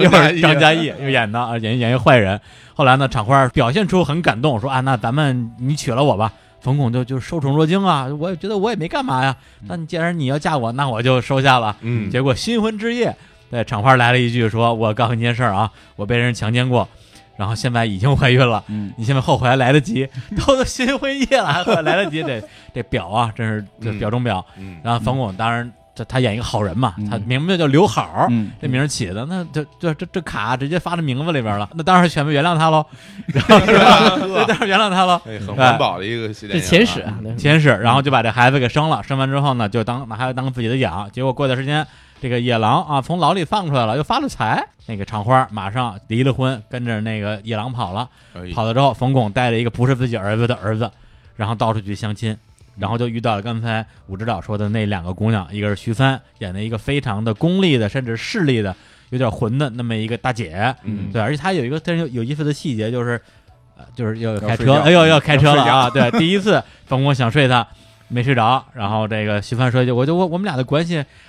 还美到那个程度，哎 呀，还美到那个程度，挺好这个啊， 哎，然后就冯巩就就就非常悻悻的啊，那就这么着吧。嗯结果呢，过段时间大姐观察了观察，觉得说，哎，你挺好，你看你这个人，你有个房子，嗯房子可以卖了，卖了钱可以给我，对哎嗯对，帮我开我自己的裁裁缝铺。嗯第二个呢，你没儿子，因为冯巩一直在假装那个儿子不是他的，是他妹妹的儿子，嗯，他撒了一这么一个谎吧。第三个就你是个好人，说白了就是好好欺欺负好欺负呗，好欺负。对，好欺负百瑞，觉得觉得可以了。那那既然我决定可以了，那咱们该领证领证啊嗯！但是在领证之前啊，咱们先先我试试啊，先先试试。说就你不想啊？冯巩说想想想想什么呀？ 说你是真傻还是假傻呀？嗯然后就开始脱衣服。哎，这脱衣服它有一个非常有意思的细节，就是他在脱衣服然后露出这个内衣的时候，嗯他的假发掉了。嗯他之前一直戴着戴这个假发。一个卷毛，一个卷对，啊发，那卷发掉了，对这个东西是这个电影的原创剧情，小说里是没有的。嗯嗯，对，就非常能体现他这个人物的性格，嗯他怎么样去包装自己，嗯以及他一分一分、一寸一寸的跟对方交换两个人的这种关系哎嗯啊、然后呢，结果这个时候呢，冯巩接了一个就是刘刘孜啊那个怀孕少女的电话，然后就跑了。嗯后来这个呃这个徐帆就很很生气，然后呢就那但是对他来讲这是个交易嘛，那就就接着谈呗。嗯结果冯巩想了半天，因为他毕竟有个儿子，虽然儿子不管他叫爸爸，嗯对，但是那怎么办呢？我这房也不能卖，这儿子的事儿也是块心病。后来就跟徐帆说，要不然这个还是算了吧，我这房也卖不了。对，徐帆一下就急了，就恼相当羞成怒。恼就是就是恼羞成怒，对对吧？就是我。什么都让你看见了啊！这加法都让你看见了， 对，你得赔我精神损失费。嗯呃，这这冯巩就说：“那你还得赔我呢。”结果哎，找了一帮兄弟，这呃找一帮就是徐帆找一帮兄弟把冯巩家给砸了，但是一砸，他自己哭了。嗯，对，就又体现这个人的他整个精神世界的一个丰富性、两面性，两面性啊。嗯这这徐帆最后自己哭了，然后带着兄弟们走了。然后最后这个故事呢，在这个电影里是一个大团圆的结局啊，就是最后他跟那个怀孕少女啊、嗯两个人就是有情人终成眷属，嗯然后就是骑着三轮就结婚了。他是个板儿爷，他是个板儿爷啊。嗯又得一儿子，你 看不是那个那个就是呃流产了啊，就是那个就去医院打的，因为他认识这个女的就是宫外孕，啊，昏倒在路边儿，哦，这然样后他就相当于他出钱帮人把这个手术费给掏了。嗯，嗯后来就是因为还不上钱啊，就两个人就一直有这种联络，后来就两个人就终成眷属。嗯他整个讲这么一个故事，对，但这个我觉得本身首先。呃，冯巩自编自导自演的一个作品，我觉得固然没法跟黄建新嗯那些作品就是说相媲美，嗯但至少我觉得它是一个完成度很高的作品。嗯，对你不会觉得说这首先这是一个一个一个喜剧演员的一个导演处女作啊，导的一塌糊涂，或者是里边有很多大故事没力的讲张，清楚，对都没有有，对，没有嗯还是不错的。对，还是还是不错的，对，而且它里边有一个让我觉得，呃，也是一方面考虑到它可能是电影市场的嗯这样一个需要，一个就是说，呃，或者说审查方面的一个需求，就是它对于结局的一个大的改变，因为它本身这个电影也是改编自于一个呃叫胡学文的小说叫《婚姻穴位》。嗯对，然后这个小说本身 我也看了，它是大悲剧收场，哦但是大悲剧收场，最后冯巩这人就就死了，啊，对，就死了，对，因为在电影里边，他最后一个小插曲呢，就是他的前妻啊跑回来找他，呃一就是那个野场花嗯狼儿那场花儿，啊，对他厂花就野狼啊，就又又栽了，又被抓起来了，张嘉译，哎呦，对那对野狼啊呀不是演警，察就被警察抓，嗯，然后就被抓起来了，然后呢前妻又回回来找他，一有点什么想复合的意思，呵，然后他就哎就是安慰性的抱了他一下，结果被这个他的这个这个要结婚的这未婚妻给撞见了，撞见之后未婚妻就很生气啊，就跑嘛，嗯，他就骑着板车追，咣当被车给撞了。嗯，然后电影里是通过一个车祸解决了所有矛盾，就大家都原谅了他，都觉得他是他是好人，嗯不容易有人那原谅不容易。他啊小说里，看原谅他，而且这是电影里，啊，这是电影嗯里而啊，而在小说里边就正好是反过来的。嗯啊，在正好反过来了，就是说，因为小说里边还有，就是就是电影和小说都有另外一条线，就是他的儿子叫刘小好嘛，嗯，啊刘小好有一个有一个同那个同学，小学同学啊，就是他儿子本身上上小学啊，叫什么叫李李大嘴什么之类的吧？嗯对，对，然后李大嘴有个姐姐，那个姐姐反正是一个歌厅的小姐啊，坐台啊，嗯这条线比较复杂，就不细说了。然后在小说里边呢，是他这个姐姐因为后来在家里边接客，被被警察给抓了。呵抓了之后又需要五千块钱去把他捞出来，嗯然后呢，那因为他们家没有亲人了，他爷爷也死了，最后他就打电话给冯巩，嗯然后说就是听说你是个好人，听说你是个好人， 对你你再帮帮我吧。然后冯巩二话不说拿了钱又去救人去了，救完之后小姑娘一出来之后也也是一把抱住冯巩，就是见着亲人了，其实是那个意思。哎，并没有任何男女之情，嗯包括小说写到冯巩抱着他的时候，像是抱着自己的女儿一样，嗯结果也被这魏红旗给看见了。结果啊，剧情就是魏红旗跑，他来追，结果被车撞，撞完之后在医院里昏迷了很多天。然后这个时候出现了跟电影里一模一样的剧情，就是他跟自己这个不是儿子的儿子说：“你叫我一声爸爸吧。”嗯，对，在电影里跟小说里，他儿子都是张口结舌了半天，最后没有叫出来。而在电影里边，他没有叫出来之后的剧情是，他们俩骑着板车去结婚了。嗯，而在小说里，就是冯巩带着遗憾就死了。哎呀，就死了。然后最后的结结局是这个这个小孩自己住在他们家那个很小的那个房间里边，嗯而且他他他那个小说写法也很怪，小时候用小孩他是口吻第一人称视角，小孩的视角来写的。对，就是啊，我我是那个小孩儿，嗯，他这样写的啊，。刘好怎么怎么怎样，他是嗯一刘直好有刘点好吐槽的一个嗯口吻，对，所以我觉得就是说，从这点来讲的话，冯巩他如果是他之前是作为一个演员，他会挑导演或者会他会挑本子的话，嗯那么在这个角度上，他作为一个导演和嗯编剧，他有了自己独立的一个审美体系。就是说我还是喜欢这样的悲喜剧，嗯甚至这个悲喜剧的原著真的是一个大悲剧收场。嗯那我在改编的时候，无论是出于外界对我的要求，还是我自己的一个想法，我把它改成一个悲喜剧中，最后是以喜剧收场的，给大家一个看似光明的结尾，但是中间那些尴尬，就那些难受嗯，对还是都是呃对有，都是都是一样的对，都是一样的。电影还是一般会是喜剧，因为我个人比较喜欢喜剧结尾的一个电影，但是就是怎么讲，就是这种主主人公是好人的这种，嗯因为我觉得是跟咱们之前聊那个相声实际上是有关系的，因为它的受众群是不一样的。嗯小说一定是嗯有点文化的人才能看，这个、这个是很确定的，所以他是有很强的分辨能力和思考能力，给你一个悲剧的结尾，他会更有张力，是会去是让是你是思考。嗯对但是电影很多时候是娱乐项，你看的人不一定是什么人。嗯，如果是一个悲剧结尾，会直观的影响是那些思考能力偏弱的人会认为，活成你这样就是一个倒霉的结果，我一定不活成你这样。哦，这他实际真的电影是电影这个东西是对人有影响的。嗯我因为很多人会去说更文化跟更大艺术的大电家影，就很结果导向。对 我就看最后那一下儿，如果最后一下儿是一悲剧，前面的所有东西全是错的。嗯对，就是这样。我因为我不想死，我不想以悲剧的结尾收场，那我肯定希望一个那我就别活成他这样，嗯对吧？如果你是一个好结尾，我会觉得哦，活成他那样还。因因为可能看电影人更多的是好人嘛，他会觉得、嗯啊，我还是应该坚持做好人，我会有好的下场，他会给人这种心理的补偿。嗯因为确实电影的受众群太大，而且呢，就是文化层次会门参槛低参差不齐，对，就是对门槛很低，你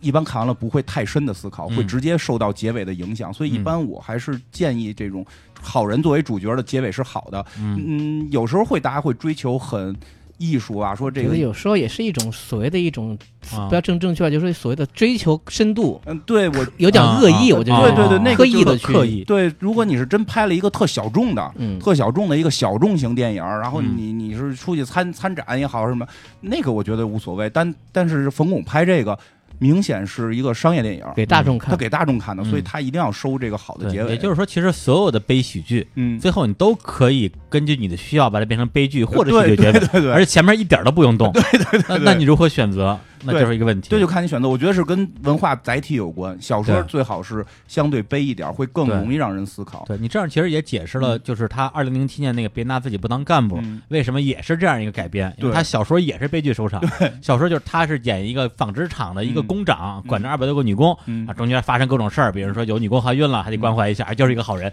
哎又又又是怀孕，是对，然后然后呢，他甚至去收拾一下让她怀孕的那个，相当于是他们厂里的官二代，嗯对，然后再再比如说，就是说他这个有人要走后门儿，到他这儿他卡住了，说啊嗯，我不拿自己当干部，谁拿我当干部、是是吧？嗯就是天天天天津话电影啊，对，特别特别哏儿。然后跟他搭戏的，因为牛振华已经不在了，还跟嗯刘金山搭的戏，嗯刘金山演的也也还 不错。哎嗯，然后有点像借牛人话，对对是是是那个看大意思，庆是 吧？对，潘大庆，也是小品后来也带着他往上走嘛，对呃对也是个小胖子，那那个跟大大胖子那 个。对就是两个亿的工程差一百块钱嘛。对，嗯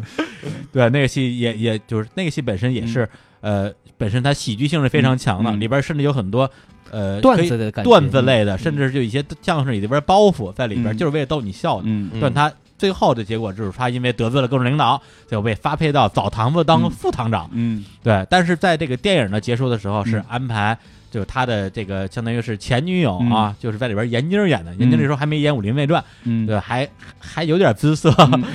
还年轻还很嫩，哎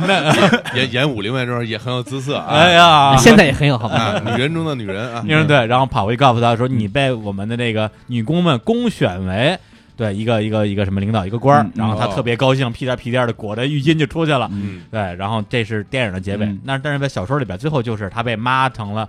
澡堂子的一个管澡堂子的，嗯这故事就结束了。嗯对，这个其实我觉得也符合刚才你说那个规律。对对，就电影还是尽量喜剧一点儿。不过像《亲戚吃不了热豆腐》，真的我觉得算。真是刚刚才你说的，就喜剧演员嗯自、自编自导的里边儿比较，就是相声演员自编自导里相声边儿演员比吧比较不错的，嗯，这个而确实情节比较完整，对这个是很难得的。对，所以你其实你说，呃，就所以现在如果有这两个作品压在这儿的话，嗯我反而敢于给嗯冯巩这个人戴更高一点的帽子，对，因为他 在这两个作品里边表现出他作为一个一个一 个一个导演一。个电影人，一个电影人，对对对，电一个影人，一个电影人的一个综合的审美嗯和他的整个的一一些素质个吧表现能力，对，因为对其实我对觉得是这样，就是我们最初对冯巩有印象，是因为他是一个说相声给你的嗯印象，所以你会一直认为他是一个对，相声演员。嗯但是其实他在后来接触了那么多影视作品之后，他其实已经不单单是一个相声演员呃，了。或者说，如果一开始就我觉得分成几个阶段，嗯一开始我没看过的电影，觉得他就是一个曾经很逗，后来不逗的相声演员，嗯，那后来看这些电影之后，觉得说我操，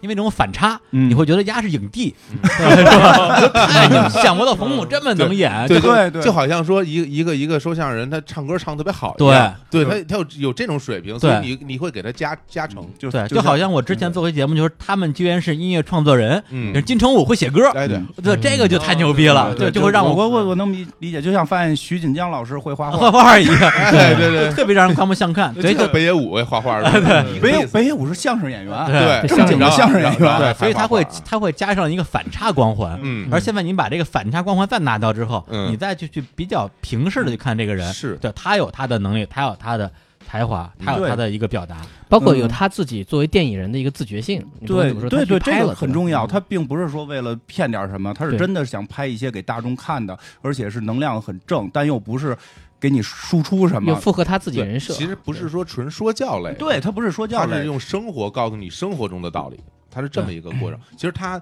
这个东西也一直融换在他的小品里。嗯，他这么多年春晚演的小品，你看他演那些角色，基本上和他电影里角色差不多，嗯也是一个很热心肠的嗯那么一个好一个好人，但是又有点小市民心态呀。平时呃也跟大家嘴上也不能嘴上对对不嘴上不吃嗯亏不，吃亏那，真正到了关键时刻，还能拉人一把，自己对对自己是这样真真吃点亏，就这么一个人物形象，一直这个设定一直贯穿在他他他的这可里能也是属于中国方法派表演的一个。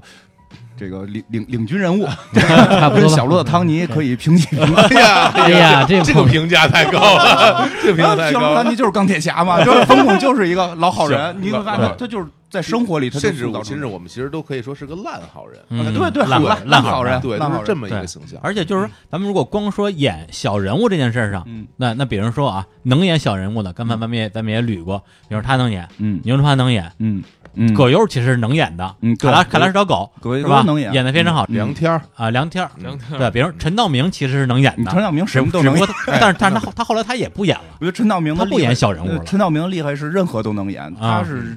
就是挺对厉害的一个。对。再比如说现在接班人像范伟，嗯，对，现在基本上算是接了，就从时间线上来讲，嗯嗯相当于是嗯对接了冯巩的班儿了，对对对，变成一个小人物专业户了嗯。但是是吗但是这里边儿当了导演的，嗯，嗯，拍的还行的，那也就冯巩对了嘛。对是，对，再比如赵本山，赵本山演小人物，其实也演的很好，嗯幸福幸福时光》还有《落叶嗯归根》嗯对，所以我觉得，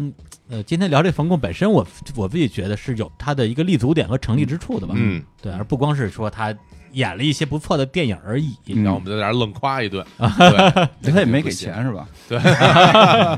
对，二零零七年别拿自己不当干部，这个就相当于他电影这块儿的一个，相当于是最后一个作品了。嗯那之后到现在十年了。大哥也没动静了，然后其实我的本能判断是，大哥就可能现在专心的去当官了，因为他他的确是个官儿，而且嗯年呃，年年纪也到这儿，嗯今年年今年整六十嘛，整六这十嘛个，因为说后来两部虽然还不错吧嗯，但是真的跟他啊不风华能比正茂的时候还是比不了能的。比我觉得嗯就是他对于他自己在年轻时候做的这些事儿的一种理解的一个一个对折射，嗯深度和广度其实都不够，但是呢，他以他的能力完成了。对，然所以后我那个时候我会有感觉，就是啊，这样的片子，我看的时候本能第一反应说也没那么好，嗯但过了几年一想，哎，这也样还可电以影都没有了，嗯对对啊对对对，没就有没了人再拍这种电影了。对你，看，你看冯巩，你从现在，因为我们经常看到，就是最新这些年他的小品，你能明显感觉到他的那种表演方式并没有变化，嗯啊但是他整个人的力气在对减，啊对就对是内容也 在减，他的那种表演方式是需要劲儿的，嗯他他是要不停的去表达、去说，然后去展示。但是他现在由于年纪的年纪我觉得主你要再看他现在的小品里边，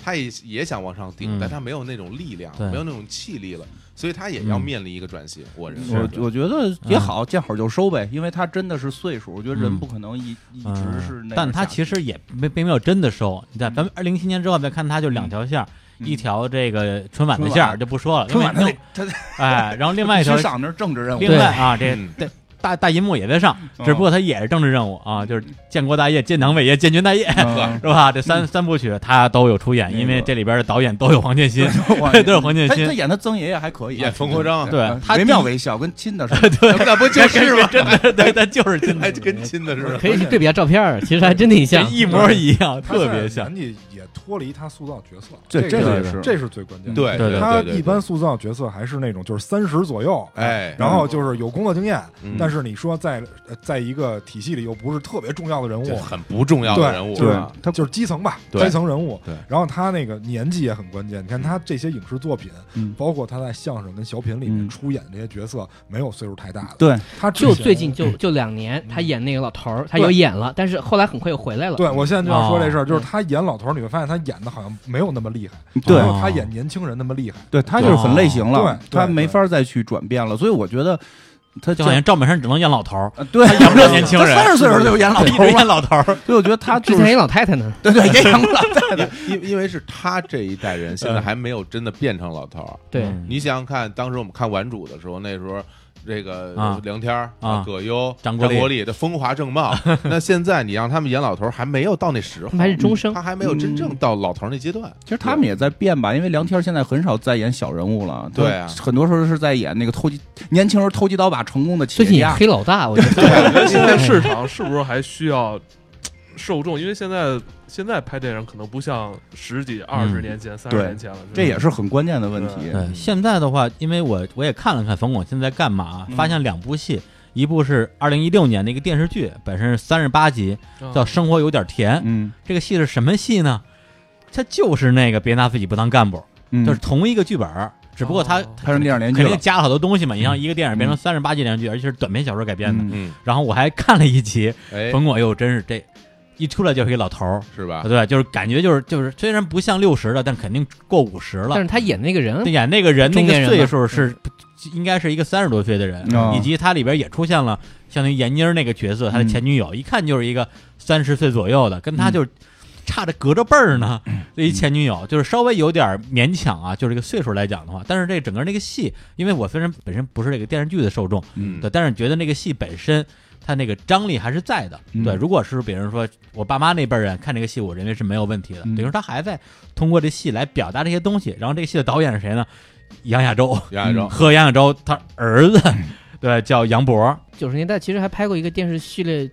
系列剧叫《其实男人最辛苦》，嗯啊，，对，有那么一个，它里面就是曾经大家去查资料会发现，其实它里面有几集被单独截出来，嗯又伪装成电影重重新发行过。嗯哦，就比如说，它有一个故事是讲那个什么圆圆，你知道这演员，然后嗯说什么、我是现在大款，然后我现在没有女人对我真心，嗯然后顾冯巩说这样吧，你假装是个大老板，然后你征婚，嗯我给你当司机嗯啊啊啊！对，我就看过那就个，看过这个吧？圆圆圆头圆脑的那嗯对对哥们儿啊，对，然后就是这样的，那也是反映一个时代的心态嘛。嗯也是一样，冯巩就嘴上是特别不饶人，人是个小人物，嗯特别穷，然后基本上也都没什么本事，就这个状态。然后人家干嘛干嘛嗯，但他自己有自己的一个，还是个好人，是个坚守。嗯，你说你既然骗人不太对，对吧嗯，但是你给钱给钱那也也干吧。他他就是比较擅长演这种人物嘛，对是吧？对。然后另外一个就是二零一八年明年会有一个电影叫《幸福马上来》，呃，是个电影了。嗯然后编剧、导演、主演冯巩，嗯然后里边也有很多的这个的这个老朋友，包括梁天儿什么都在里边。嗯，它到底是什么样的戏，我个人是可以期待一下，是啊但期待是但是也但也不敢抱太高期你待，别高，我觉得别对高太高期对，望，哎毕竟隔了十来年， 因为对，就因为我觉得刚才蛋挞说那个是，就是他现在已经没有那种生活了。他他，我觉得他去回演一些，嗯比如我演一个九十年代的事儿，嗯我觉得还我因为我不知道你那个嗯你说的那个新拍的是什么什么年代的。哎嗯，嗯如果说是时代剧，就是演二零一六一七年的事儿，我觉得可能会有一定难度。如果他要演九十年代的事儿，嗯他回归到那个时代，他去演一个老人，我觉得还 OK。因为嗯就是有时候你会发现，创作的时候你需要接地气。嗯，他的人设能不能对保存又很所以难说，对对你吧你？有那样的生活了，对，他所们以我那觉得种这个时代也是大潮嘛，嗯对吧？这个时代谁能去反映这个时代？对，，这是我一直对我对我哎对真的你这个这说个起实在是没人敢反应。没有没有，你别你不要老其实因为按这个这个套路说，其实冯巩可以演一些他自己什么当团长啊，什么什么政政协的事哎儿。呀， 这个这个，多多期艾文待说这个是事，吧就是我跟好多人聊过，就是这个时代，我们这个年，我们这个岁数，对， 80而且咱后咱们这年代就是可能是七十年代末八十年代初人，嗯，现在正在经历的这个年代，其实也是一很尴尬的。但是没有人去表现，不对不是说说的说什么有什么政治错误什么，就表表现一下成功学在企业里边的这个这个状态，表现一下我们对加班九九六，表现一下我们乙方对甲方对，但是对包没有括了你，对更年轻的一代，他们已经成为这个主力消费群体的时候，对没你们这一代我你我怎么们这去代跟缺失他了们对去怎么去？这个这个两个时代其实有一个共同点，就在于其实它都都处在一个巨大变革之中。对对那个时候改革对刚开放，对大家所有东西都是新的，包括我们刚才聊到的，是不是要坚持？嗯我们应该坚持什么？对对对什么东西是我们值得坚持？嗯大家的一种迷惘。那现在整个这个网络时代一也过来迷以茫后，然后这个社会又变了，每个人对生活方式也不一样了。我们现在每个人见面，大家都拿着手机，对对，然后这个所有人就是这不是整个手机，这是手雷啊！然后时间就被就被打得特别碎，然后嗯这个这个现状，其实我们其实是在节目里嗯当然会聊了嗯，但是影视作品里还是很少对，我跟你说一下我大概的感受啊。嗯其实我觉得每一代人，其实他们的基本经历是类似的，嗯就好像我经常跟人聊，就是说。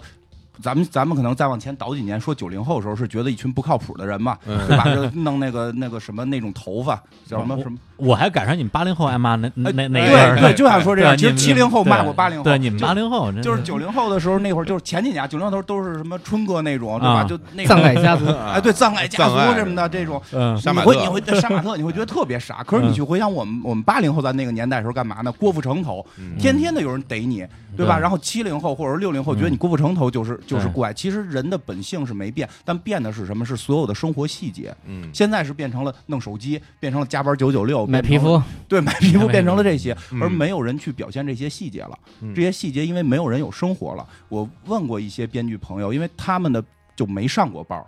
这是一个啊特关键的问题。啊你看，你刚像刚才那个嗯李老师讲风骨上来，人是先是厂子里上过班的，对这个很关，他是有生活积累的，他对才能写出这个。对现在我们会发现，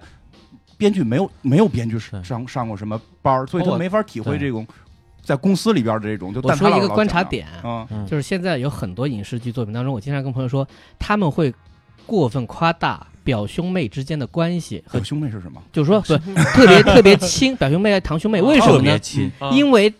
原来都是亲兄妹，对就是你需要在故事当中去展现这个嗯同龄人之间、嗯啊亲戚间那种关系。但现在大家知道一个现实的问题，就是说现这代人是没有没有。亲兄弟，对可是你的故事里面需要这样的人物出现然，后你需要表兄妹，所以你就只能说啊，比如说强表兄妹特别亲，嗯老是大家来玩儿，所以才会有吐槽和那种啊共同但对实话的际空但间。但实际我们生活中表兄妹好像不是那么并亲没有那么对，对越来越不对这样对了。而而且那个很多影视作品里很多这种这种桥段，就比如说你的一个一个妹妹，然后去到国外了，过多年一回来以后，你们俩那种那种热情，见面之后那种相互拥抱，包括然后很多对电视剧强行设定对说啊什么你你这你都是你那大种姨这个多少年前出国了，是所以你表妹在家一起一起住 着哎，对，她对只能这样，哎就对兄对姐妹对俩特对别对亲，就这种这。这种故事离我们生活太遥远了，我觉得。对啊，就是是为了所以为了创作所以故事说他方便对他就为创作方便之后，因为他没有特别接地气的生活了，这个是很很你关想键想的一代。就是家有儿女，就为了嗯凑那三个人，他啊强对行对让对 对，哎呀还得离婚，还得什么的，特哎呀别特别为那个戏剧效果这。不因为容易我我听说好像是类似于就是第五代导演他们还是第四代，我记不清了啊，就是说刚恢复高考吧，应该是让他们去考电影学院，嗯那个是第五代吧。对不对？第五代第五吧代，就说他们到那块儿，就是胡直接就是面试的时候，每个人都能讲出特牛逼的故事，嗯，因为他都有们生真活啊他们真的经历了那么多生活，对这个是特关键的。大部分人三十来岁那个。对对对，是嗯这样。但现在可能我们的很多创作团体是，呃真的现在很多创作团体已经对下沉到九零后了，但现在就是意识形态特别重，就只有意识，故事少了。没有细节，就说这对对嗯没细节。像我刚才说那个编剧朋友特厉害，就说炒方便面那个，我觉得这这设定非非常棒。包括说恋爱，我老给他们嗯讲这个，就是你你失恋了应该做什么细节，嗯去嗯不停的看前男友的微博。嗯，但现在应该没有戏去展现这 展现这个，真的就是我我跟对就我跟那个编剧去聊这个事儿的时候，他他说你是不是偷窥了我的生活？我说不是我偷窥你，每个人都这样。但共是性有，对对对你不停的看前嗯前男友或者前女友的微博，然后你去看他谁跟他新关注了，嗯，对吧？然后最后你会形成一个来一毛个时间轴，对，你会形成病。然后，因为我有过这样生活，最后嗯我为了解决这个问题，我把微博删了，两年没用，然后所有能够推荐我微博的那个浏览器全卸载。啊，就但是这种戏不会有人写出来，因为嗯他们没有这种生活。嗯前几年有过这么一个话，但这个话呢，这些年可能有变化，说就是电视剧嗯，是一群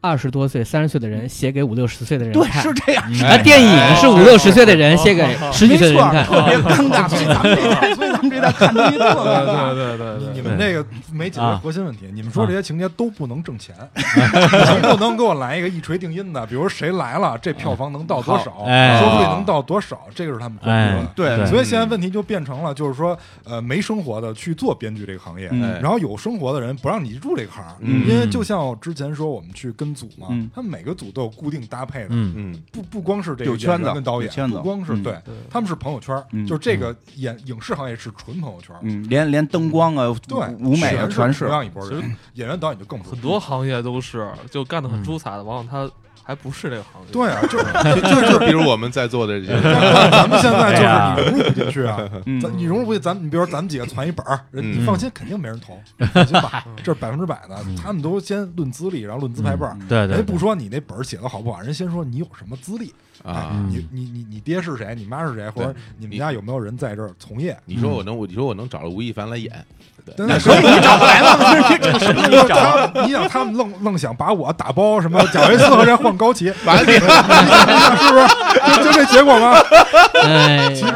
没好意思说，啊原来如此，啊，对，哎，我还有一个思考啊，嗯就是在录音之前，我跟武指导也聊过，正好咱们现场有四位啊，影视圈的这个这个人士，嗯就是关于这个文学电影这个概念，这是我自己想象出来的啊。因为咱们今天提到的冯巩的所有的作品，全是有这个文学原著的，而且而且这个作者这个本身的作品，我认为、呃，都算是优秀作品嗯。对，而且我也都看了一遍。道理是说，现在的影视不再去从这种传统文学或者优秀文学里边去汲取养分，还是说现在的这个文学创作本身出了问题？我不知道大家对这一点有没有什么就是自己的想法就是养分没补充上来，啊？就是之前那一代有创作的人，嗯，因为为他创作必须要有经历，尤其像小说这种嗯就是形式，因为包括你刚才也说了，嗯很多小说是要有内心独白的，对那么他必须要有很强烈的这种生活体验，嗯就很丰富，他才能塑造出这个作品。说白了，作者必须得比这故事大，你嗯没这故事大，谁看你，对吧？对你得比那个坏人还坏，你得比好人还好，对对对否则你写不出来那个感受。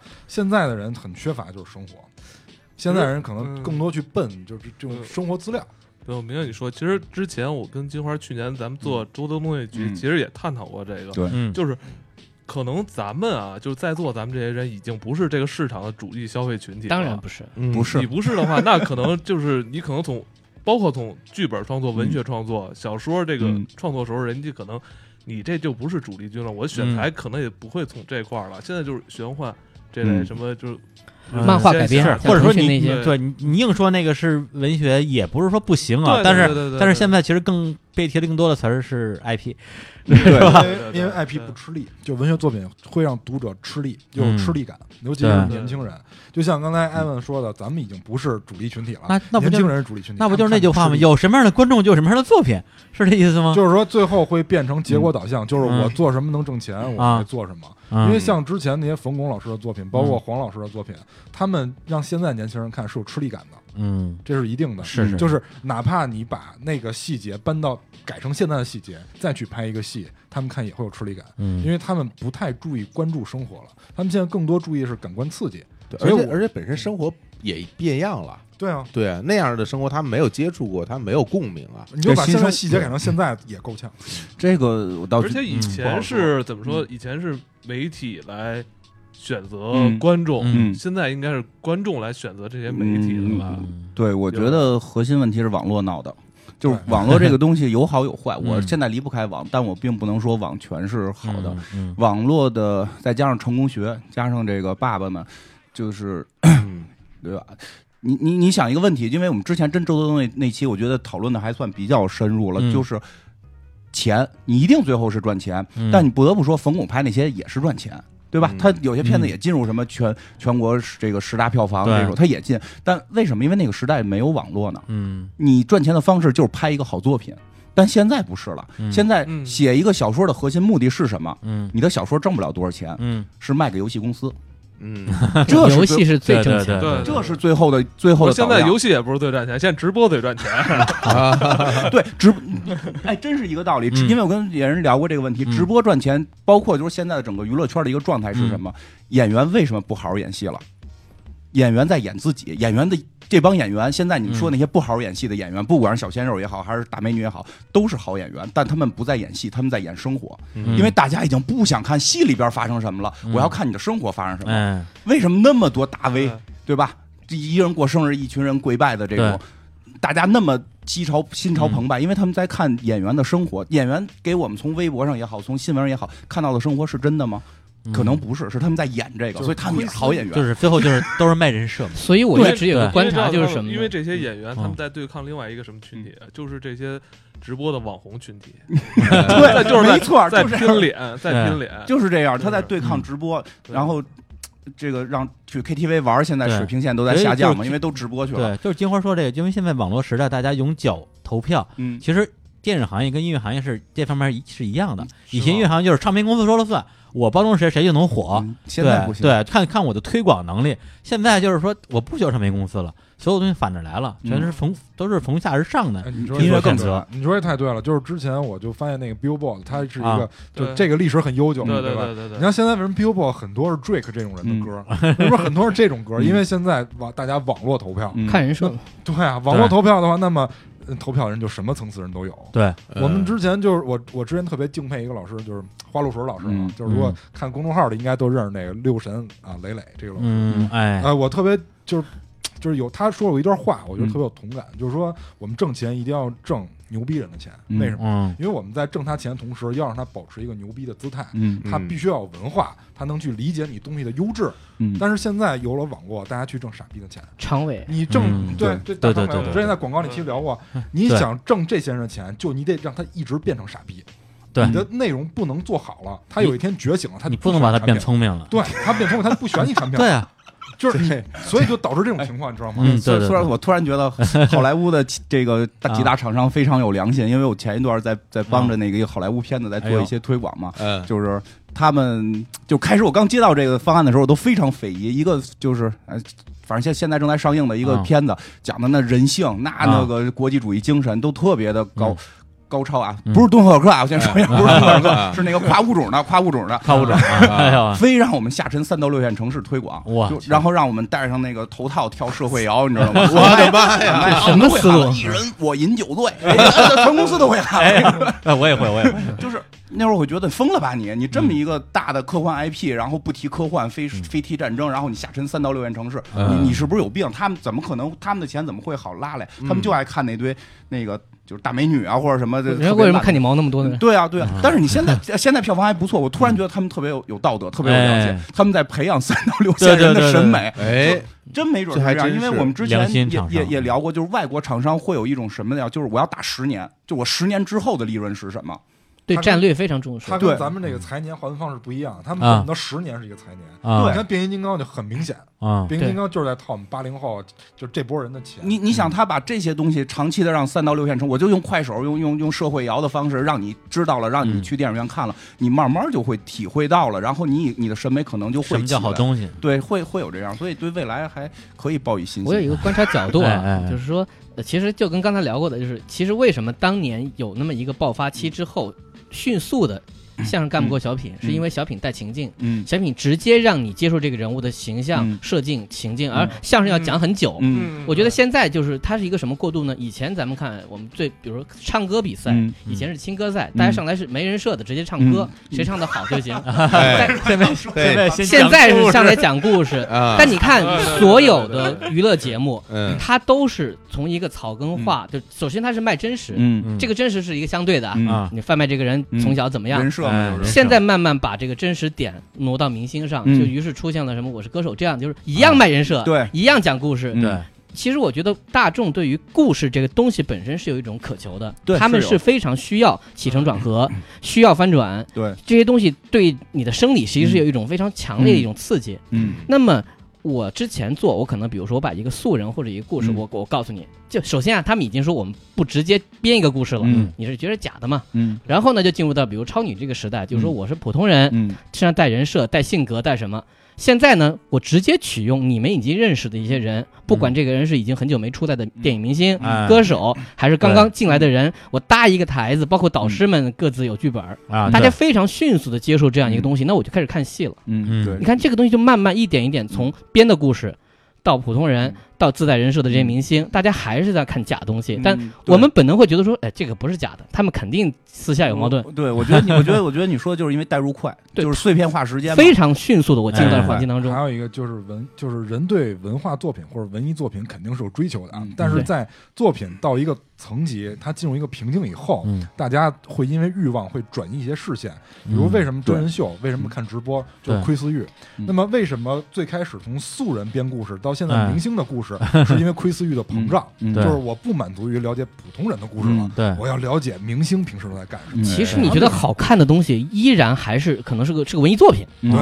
它就是个有文学性。对比如说对对对你说像《爸哪》这样的东西，对吧嗯？讲讲孩子怎么教育，那因为真是他孩子，嗯所以你也会想说，他在这个过程当中某一部分可能是真实的，这个真实很对刺激你。嗯比我们可能去，比如说编一个一个多小时的故事，我如何让你进入环境，如何通过这个明星，通过不通过这个演员长得像这个角色，嗯我一点一点像冯巩老师这样，就是说他是天然的自带一些对呃天赋能够让你相信这个人，那还有的不带呢。嗯那现在我直接告诉你，冯巩本人可能生活中遇到什么问题，嗯我们来看看接啊下来哎怎么对对处对理大家。就想看这个，对，对，包括他甚至出现让明星这个假装谈恋爱，嗯是？吧？嗯就潘玮柏跟吴昕那个节目嗯啊，嗯就让两个明星去演一对情侣，然后嗯一定要表演表演出假戏真做，嗯对，让他觉得这个是真啊的，还在微博上会互动，哎，要要互动对，对对所以我在思考什嗯对么，啊就是咱们刚今天聊这几嗯部老的电影啊都是二十年前的，了，是 吧？那如果再过二嗯十年后，咱们会对今天这些综艺嗯，再去这么去去也也没发准，散去聊吗，也没准儿， 也没准儿是 吧？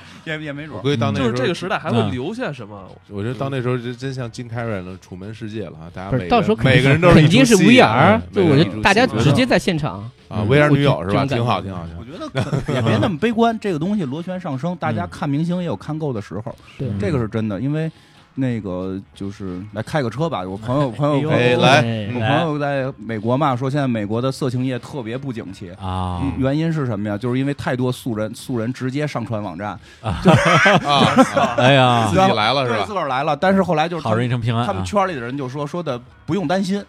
过不了十年就会过去，因为所有素人是没有灯光、没有没有哎颜值都嗯达不到，因为大家要窥私欲，就要满足他这个欲望。但当你窥窥够了私欲，你发现一个漂亮姑娘都没有，嗯就是因为片儿里那些姑娘她都 是特广角镜头拍摄嘛，哎就是。他们还回，他们还会回来的，他啊们一定会回 来，等待就可嗯以。啊但是另外一点是什么？他们在等待的过程当中，他们要提升自己，比如说我需要优质内容。我比如对吧 VR 的对诞生，就是要嗯要要介入这个嘛，这是 VR 是第一步就一定是色情业嘛，嗯就是他还要提升这些东西，或者我要去培养新人，嗯，我这人家那个也很嗯很专业嘛，对对对包括说有时候想他们说想上太空弄什么的这种但，他们在提升，的确是因为每一个行业，它发展到一定程度以后，然后它其实都会给自己就自己给自己弄门槛儿，嗯限制，它会提升门槛儿。因为现在嗯因为网络世界刚来，所以现在门槛儿没有起来。但是过一些年以后，它自然会有一些门槛儿。对很多时候门槛儿就会区分所谓专业与业余了。对会对这样，对，到那个时候你你就就比如你说那窥私欲，那你可以真的拿 VR 去拍窥私欲，或者我们真正去拍一个窥私欲的窥私欲，嗯这个东西我的这种精致程度你就你就比不了我对了吧，对对吧嗯？这所有所以所谓专业人士，他还是会做出一些专业东西，嗯让给带给大家那种不一样的感受的。所以你的意思，咱们应该收费，那个升门槛儿，啊，反正啊反正可能需要等待一段吧，我觉等待得一段。我觉得我们这门槛也可能就是跟那 VR 结合吧，这一边听人就在你面前，叭叭叭口水都喷你脸上，四 D 电四影， D 的，对对对。不过真的不得不说，其实现在嗯像咱们这种广播节目也还算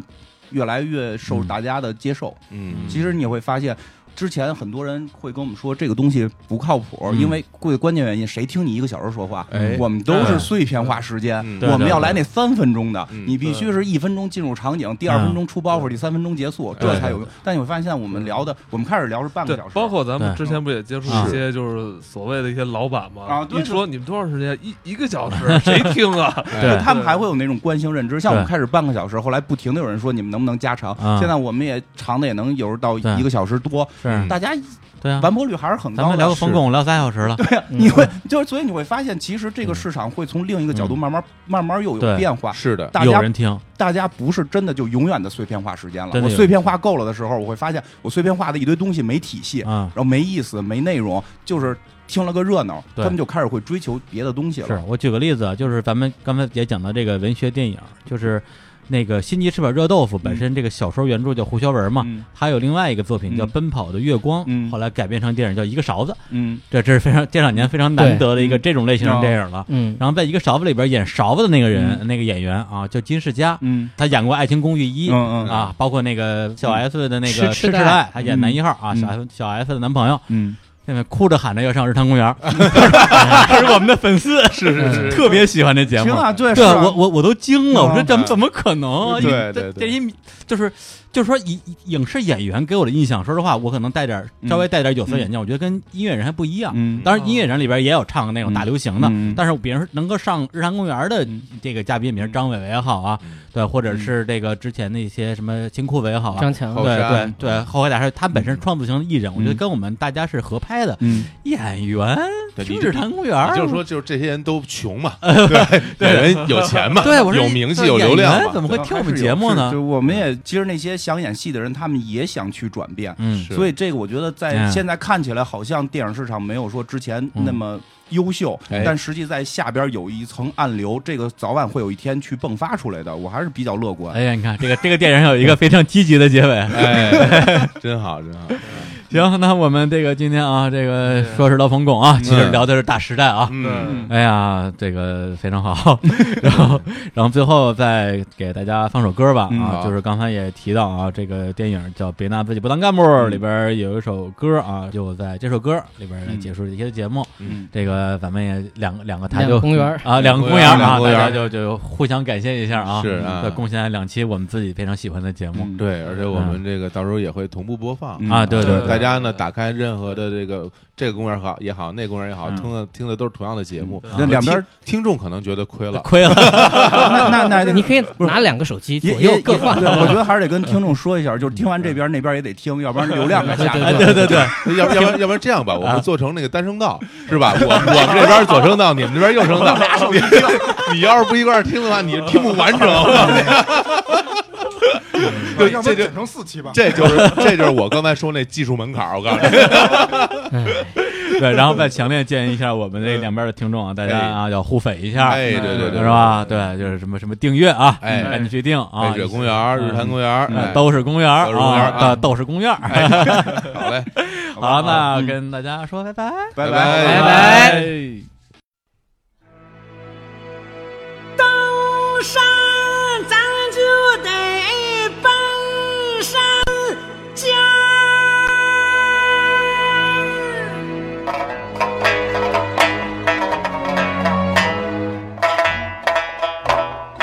登山咱就得奔山尖儿，航海咱不能老站在海边儿，做人就得干点实事儿啊，哪能像碾碾砖儿红砖圈儿啊？放风筝咱就是那风筝线儿啊。马路上咱就是那铺路的砖儿，二踢脚咱就是那点火的捻儿啊啊，喝水咱就是那暖瓶塞儿。世界上的事情没大小，做好啦，咱就是神来，咱就是仙儿啊！